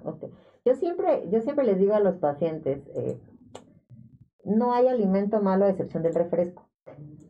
Le digo, el refresco es un, una bebida que viene de quién sabe dónde, no, no sale de una planta, es químicamente procesada, es de varios colores, tiene muy si lee uno lo que lo que tiene claro, se, espanta, ¿no? Le digo, pero digo, no hay alimento malo, eh, el contexto está en entender quién, para quién y en qué cantidades, ¿no? Es decir, ni la concha es mala, ni la donita es mala, el tema es cada cuánto te la comes, no es lo mismo que digas, oye, a lo mejor me comí una dona o me comí un pedazo de pastel el día de mi cumpleaños, o a lo mejor en Navidad me eché, eh, como su paciente, eh, me eché unos dos, tres alcoholes y me puse medio mareada, a que lo hagamos pues cada fin de semana. Entonces el contexto es distinto, ¿no? Entonces hablar de cantidades o de etiquetar a un alimento como malo es un poquito complicado hacerlo pretencioso. Más bien la alimentación tiene que ser individualizada para cada persona, para cada sistema y el rubro de edad también. No, Bueno, yo, yo tengo sobre esta dieta cetogénica, una cosa muy importante. Eh, justamente las pacientes que tienen el síndrome de ovario poliquístico, el 90% de ellas tienen un, trastorno de resistencia a la insulina. Entonces, ese, tipo de pacientes, eh, lo que yo les, sugiero y les digo es que restrinjan eh, mucho más su dieta con carbohidratos. O sea que, y lo que les digo es que ellos eh, comen carbohidratos, esos carbohidratos entran a, la circulación y, generan picos de insulina. Esa insulina es incapaz de, metabolizar ese, ese, carbohidrato y ese carbohidrato se va a depositar finalmente. Independientemente de que, de que el trastorno eh, hormonal es, este, es otro y hay este aumento de, de, otro tipo de hormonas. Pero la cuestión nutricional, yo creo que aquí juega un papel muy importante. El, el, disminuir, el, pero no el disminuirlo una semana, sino disminuirlo toda su vida. Es un problema genético que tiene, que tiene este, o que tienen muchas pacientes y que puede en un futuro derivar en un, en un problema de diabetes tipo 2. por eso lo, tanto el comentario, ¿no? O sea, el momento que tengas un paciente que tiene esas variedades glucémicas, que el hartazgo se para por las noches, lo que estaba comentando en su momento, hay que ser muy prudentes porque entendemos que es un problema metabólico y que necesita una ayuda profesional y como lo dice la doctora, hay que individualizar y personalizar cada caso. O someterlo a una dieta cetogénica precisamente es una de las salidas de la indicación, pero bien dirigida, porque sabemos que ah, las proteínas de alguna manera generan una sensación de llenadura, una sensación de plenitud, antes que ingerir directamente un carbohidrato, porque un carbohidrato si es un simple, si es muy sencillo, no es complicado, se va a absorber pero rapidísimo. Entonces el, el tomar dietas cetogénicas, pero volvamos a repetir, así como la doctora, su especialidad, bien dirigidas, bien dirigidas. Hay que saber en qué momento vas a adoptarlas. Justamente porque te va a reducir la cantidad de, bulimia y te va a dirigir la cantidad de adicción a, los alimentos hipercalóricos. y hay que entender una cosa muy importante con estas pacientes. O sea, estas pacientes como, como no tienen ese, e, ese, esos carbohidratos que tienen no son efectivos, el cuerpo eh, les está pidiendo más, ¿sí? o sea, la mente le está diciendo, es que necesito más azúcares. Y la vuelta que se, le, que se le da es justamente restringiendo carbohidratos y al restringir esa, esa cantidad de carbohidratos, el cuerpo entra en algo que llamamos gluconeogénesis, o sea, la formación de glucosa Darle oportunidad interna. Y, es, y esa glucosa es mucho más efectiva en el, en el, organismo. Acumulada, guardada. Que, y además bajan de peso inmediatamente. Inmediatamente. Pero en manos expertas. Claro, no, no, yo digo que esto debe de ser dirigido. Sí, de hecho es uno de los sectores que en los que más la hacemos, en los que más la aplico. Claro. Eh, en pacientes diabéticos con mucha resistencia a la insulina también funciona muchísimo. O sea, digo, la, en, en, mi experiencia he tenido muchos casos en los que hay pacientes que ya están con insulina y los regreso al, al hipoglucemiante oral, ¿no?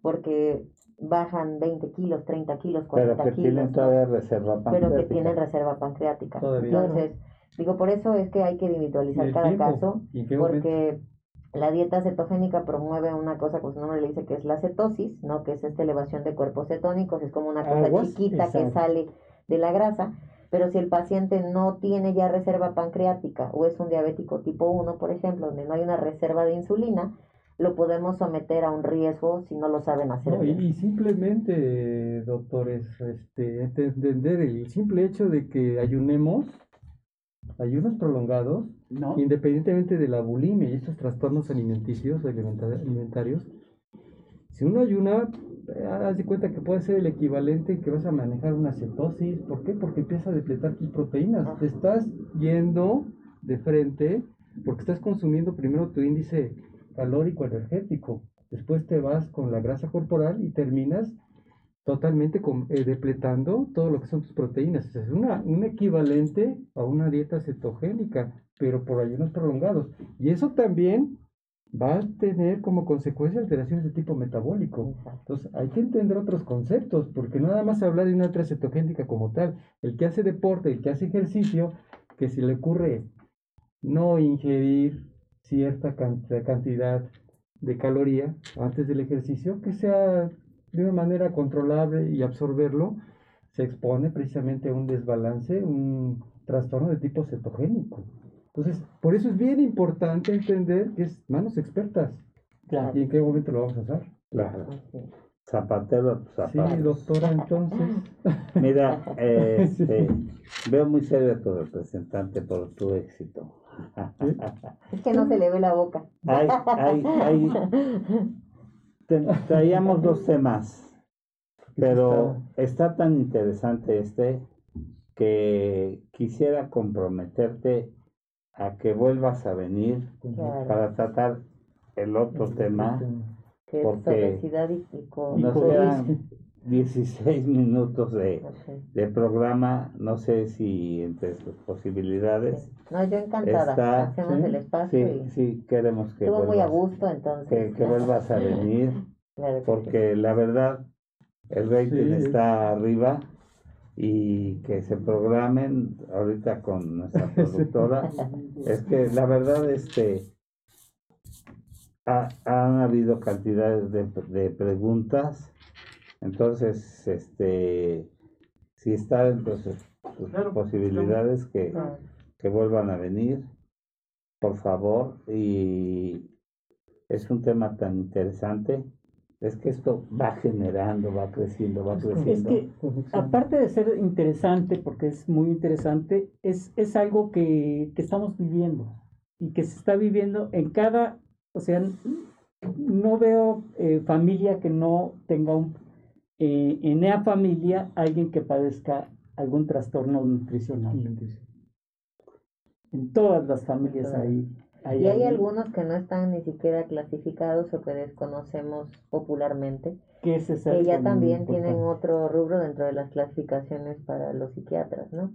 Entonces yo creo que sí es interesante si la audiencia tiene pues como la duda de si está padeciendo ansiedad, esta tenía trastornos inclusive del sueño, ataques de pánico. Me han llegado muchos pacientes con ataques de pánico que fuera de subir de peso bajaron un montón de kilos por esta percepción de sensación de querer, de sentir que se van a morir, ¿no? Entonces, si alguien tiene pues la duda de si está padeciendo o algo no está mal, se va a alzar la manita y pedir ayuda, ¿no? Y sobre todo ahorita que estás mencionando esto, doctora, cuando estamos hablando de ansiedad, crisis de ansiedad, crisis de pánico, y que terminas en una depresión de tipo mayor y la depresión con la condición y las características que algunas emigran a pacientes que dejan totalmente de comer, pierden el apetito o al contrario, su apetito se les va a incrementar. O sea, pueden ser las dos bemoles, ¿no? Que era una de las preguntas, ¿no? Pues que si estoy dejando de comer. el concepto, ¿no? Que tanto es anoréxico, que tanto es bulímico. Doctora, ¿te han tocado pacientes que han tenido cirugía bariátrica y que han sido fallidos, o sea, que han regresado a la obesidad? Eh, también es un tema interesante, ¿no? Eh, trabajo en conjunto con un cirujano bariatra en la Londres. Eh, tenemos ahí un equipo. Eh, hay que recordar que la obesidad es una enfermedad crónica. Y hace rato preguntaron, ¿la bulimia y la anorexia se curan? No, se controlan.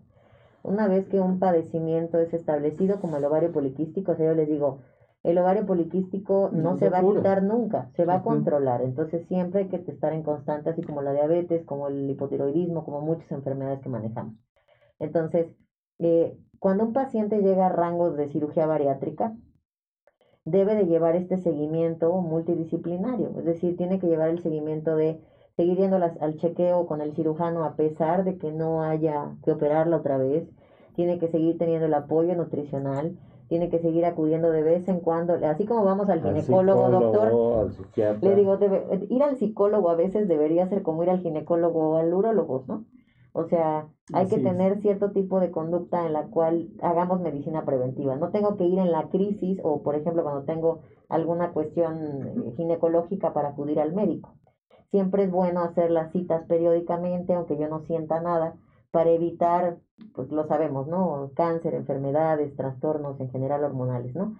Entonces, un paciente en cirugía bariátrica es un paciente en constante rehabilitación. Entonces, si se opera de cirugía bariátrica, la cirugía va a asegurarle la pérdida rápida de peso, pero tiene que seguir en control para que la enfermedad siga siendo controlada. A cinco años está comprobado que un intestino, por ejemplo en el caso del bypass, si un intestino se excluye, el cuerpo es tan maravilloso que tiene la capacidad de volver a hacer el epitelio como de la parte que se excluyó, es decir, el duodeno. Entonces el paciente puede volver a reganar peso porque este intestino eh, que está como actuando, voy a suponer el, el, el duodeno, el yeyuno, perdón, empieza a comportarse como un duodeno cambia la flora intestinal, que era lo que hablábamos, y el paciente, el estómago tiene fibras musculares y puede volver a hacerse grandes, aunque sea un estómago anatómicamente diferente. Entonces, siempre que hay un paciente con cirugía bariátrica, necesita llevar un seguimiento, seguir yendo a asesoría. El tema de las vitaminas es sumamente importante. Sobre todo la alimentación. Y doctora, y entender que no todo paciente es candidato a una cirugía bariátrica, excepto si pone en riesgo su vida porque entendiendo esto se convierte en un contrato de vida.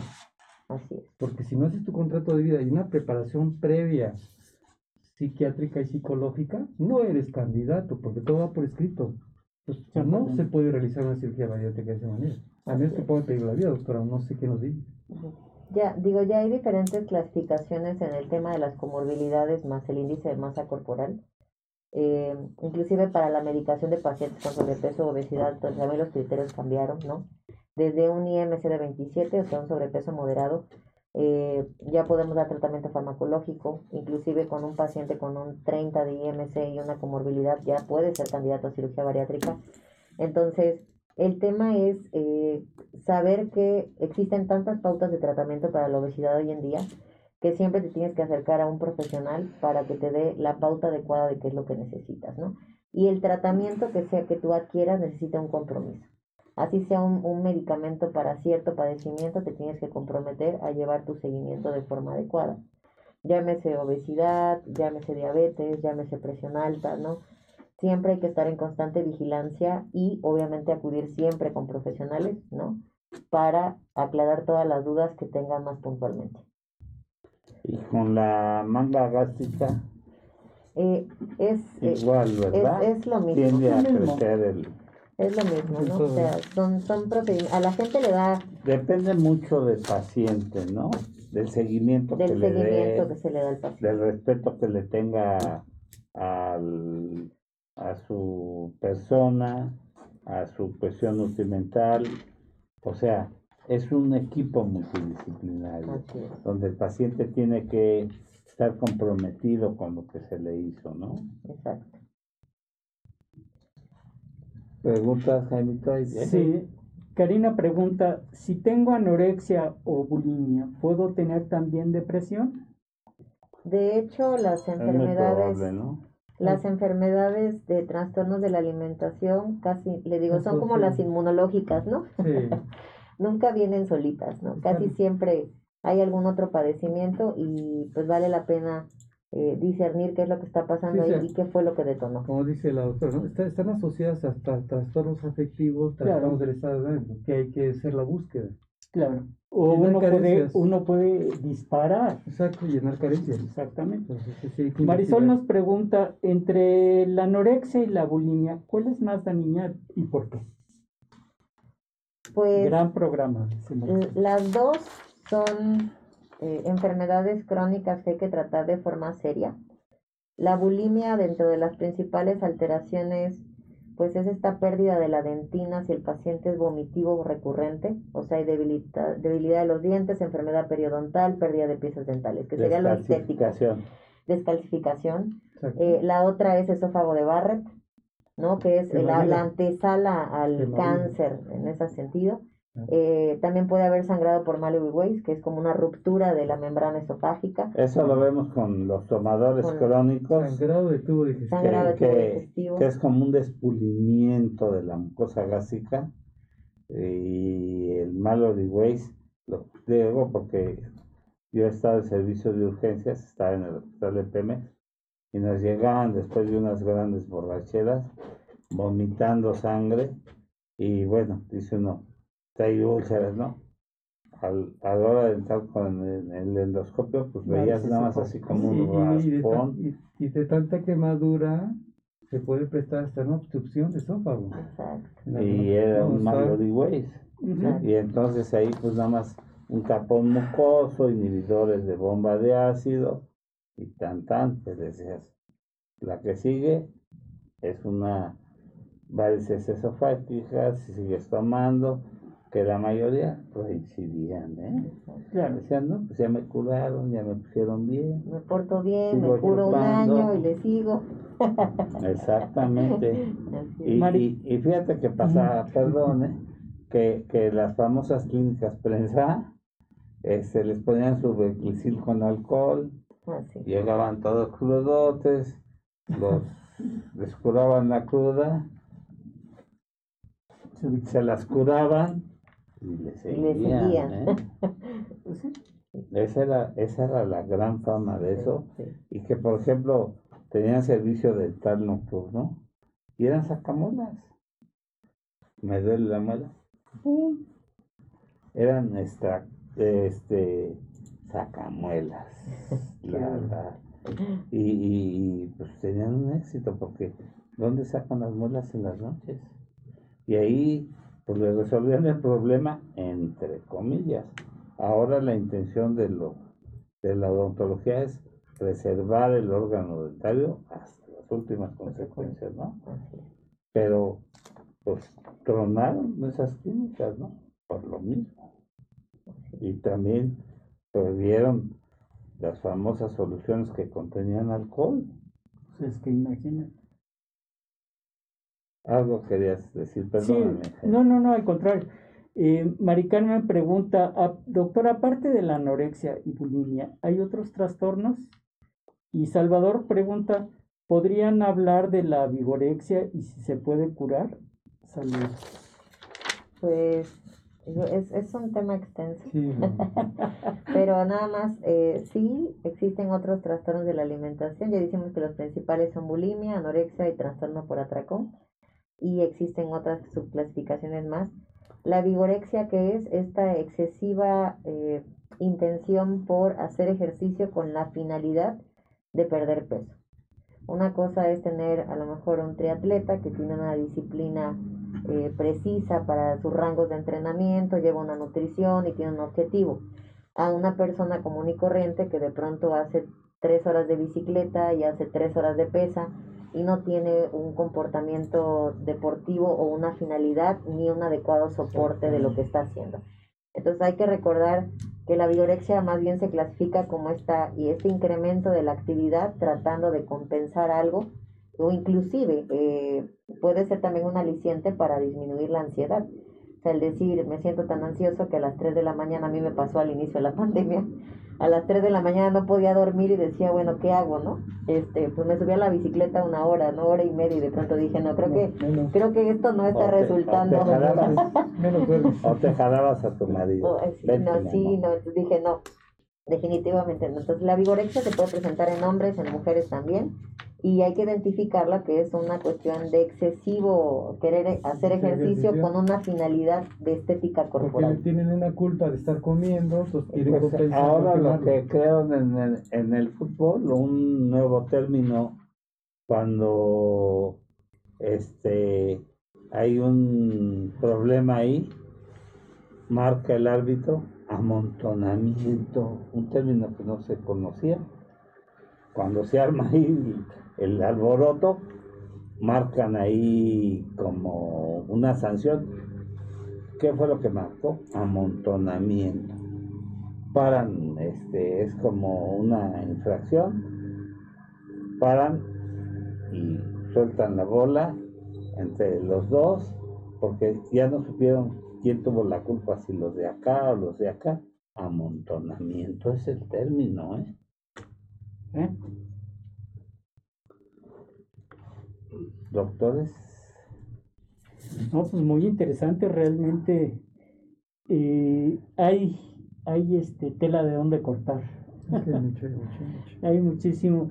porque de esto pueden derivar trastornos desde físicos, ¿sí? trastornos endocrinológicos eh, y, y, mentales. O sea, hay que entender que todo está conectado íntimamente y que, y que si se jala de un lado puede, puede, puede dejarse descubierto otro lado. Entonces, yo creo que eh, en las clínicas, o sea, los cirujanos bariatras que ponen bandas gástricas o hacen este recortes de, estómago eh, deberían de trabajar en forma, con, un, con un equipo que sea multidisciplinario. De hecho, los que yo conozco así así trabajan y así deberían de trabajar. Y de hecho, este yo conozco eh, hice la maestría con uno de ellos y, decía, él no opera eh, a un paciente si no tiene la autorización del, psicólogo o, del psiquiatra y tiene todo un protocolo. Y yo creo que eh, eso es lo mejor porque eh, el, y, y, contaba que el 80% de los pacientes lo consultan a él precisamente para eso. O sea, yo quiero llegar como con una varita mágica a que me operes y al otro día esté flaco. No, y entender ahorita que, que comentas, que se comenta todo antes se hacía eso, Sí. Y ahorita que se comenta todo eso, entender que el hombre es una unidad integral. Que 100%. Todo está conectado. Biopsicosocial, pero hay una integración psico, emocional, endocrina hormonal, neurológica, sistema nervioso, todo lo conecta. Y sobre todo inmunológico. Inmunológico, 100%. Que agregar a cambios de tipo bioquímico y cambio metabólico. Entonces, entender todas estas preguntas. De ahí damos pie a, la siguiente charla, que es lo del. Exactamente, porque todas las preguntas que nos que abordan a todos, a la doctora principalmente, hay que entender, no son respuestas aisladas, no son una receta exclusiva para un tipo de paciente, claro. porque todo lleva una integración, todo te conlleva, es multidisciplinario, es una buena anamnesis, es una buena búsqueda, a ver en dónde está la situación.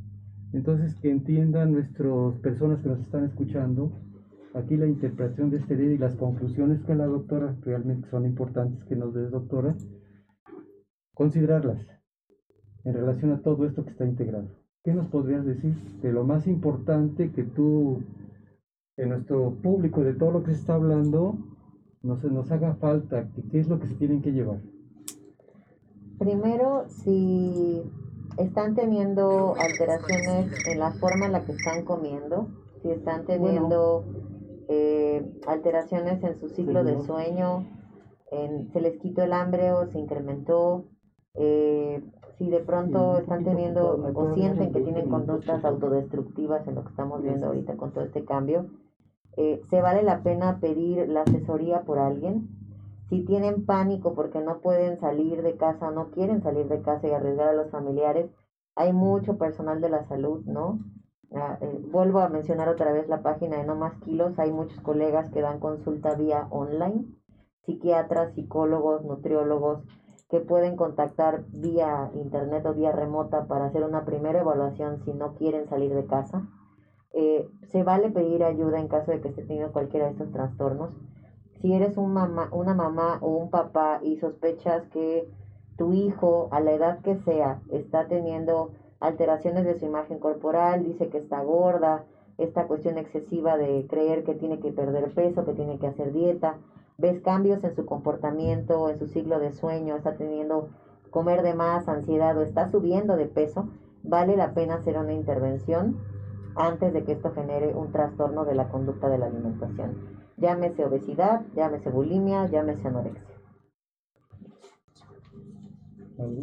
Creo que hay unas preguntas. Este, sí, tenemos tiempo para leer. Sí.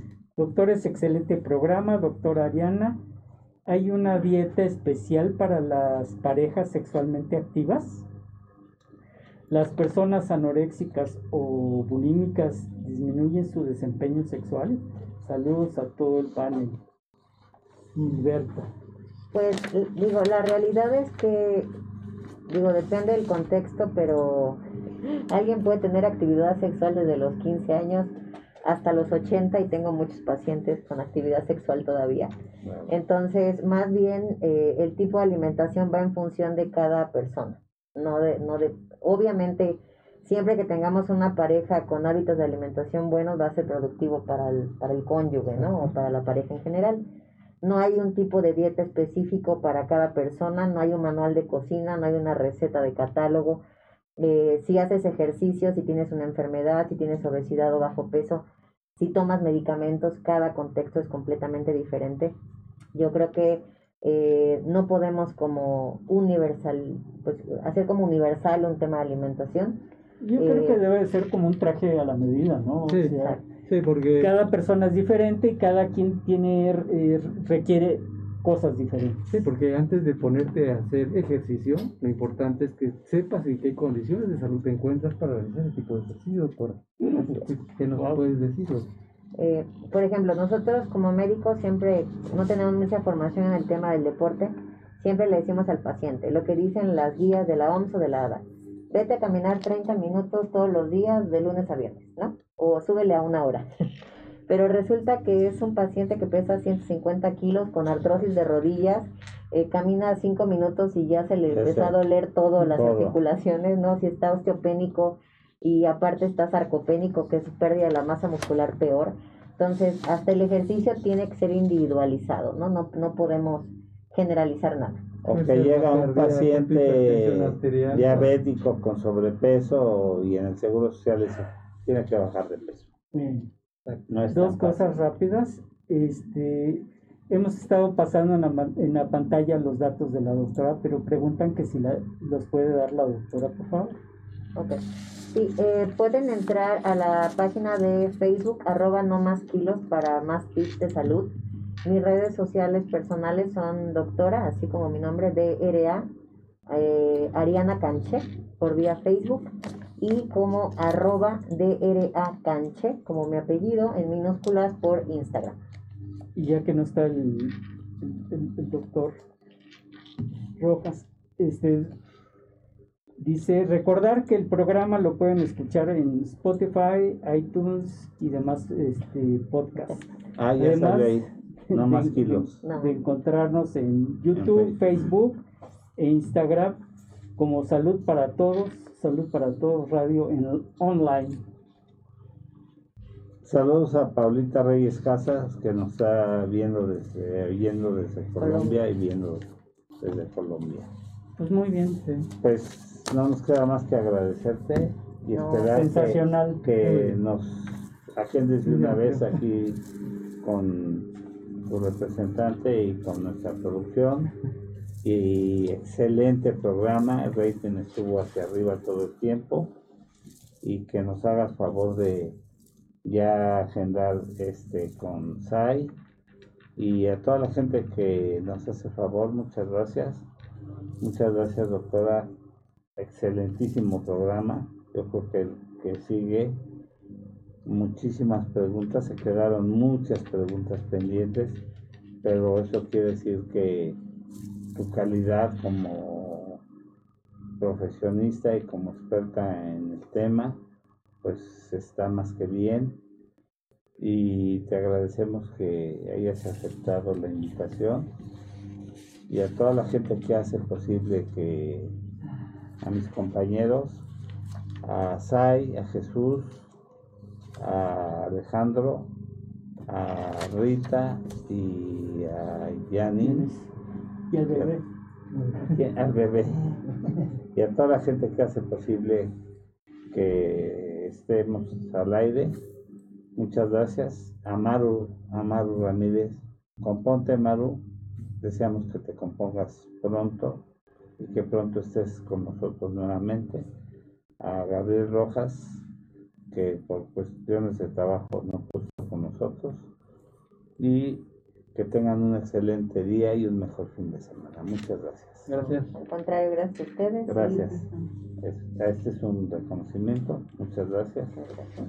Y te esperamos que agendes pronto para que estés nuevamente con nosotros. Claro que sí. Gracias por la invitación y pues síganos para el próximo programa. Sí, sí, sí. Esta frase es para ti. Perfecto. Me gustaría tomarme unos minutos para hacer énfasis en lo importante que es mantener un peso saludable, ya que, como nos lo ha confirmado la pandemia, aquellas personas con sobrepeso u obesidad siempre estarán más expuestas a cualquier tipo de enfermedad. Es por ello que es importante recordar que nunca es tarde para mejorar nuestros hábitos alimenticios y podemos empezar con pequeños cambios que traerán grandes diferencias en nuestro organismo y nuestra vida como los que ofrece Nutrete. Nutrete es un proyecto que dos maestras en nutrición han impulsado facilitando sus diferentes productos para que cualquier persona que quiera cambiar su vida los pueda adquirir. Te invitamos a conocerlos. Visita sus diferentes redes sociales. Instagram, arroba Nutret-MX. Facebook, arroba Nutrete CDMX o al teléfono 55 62 16 65 20. Nútrete y cambiará tu vida. ¿Quieres empezar a comer saludable? En Nútrete nos encargamos de revisar la lista de ingredientes e información nutrimental de cada producto que tenemos para garantizar que realmente sean saludables. Contamos con diferentes productos como productos keto, suplementos, vitaminas, minerales, y un sinfín de productos para complementar tu alimentación. Encuentra todo nuestro catálogo en Instagram como Nutret-MX o por Facebook en Nutret CDMX. Para más información, al WhatsApp 55 62 16 65 20. Nutrete y cambiará tu vida.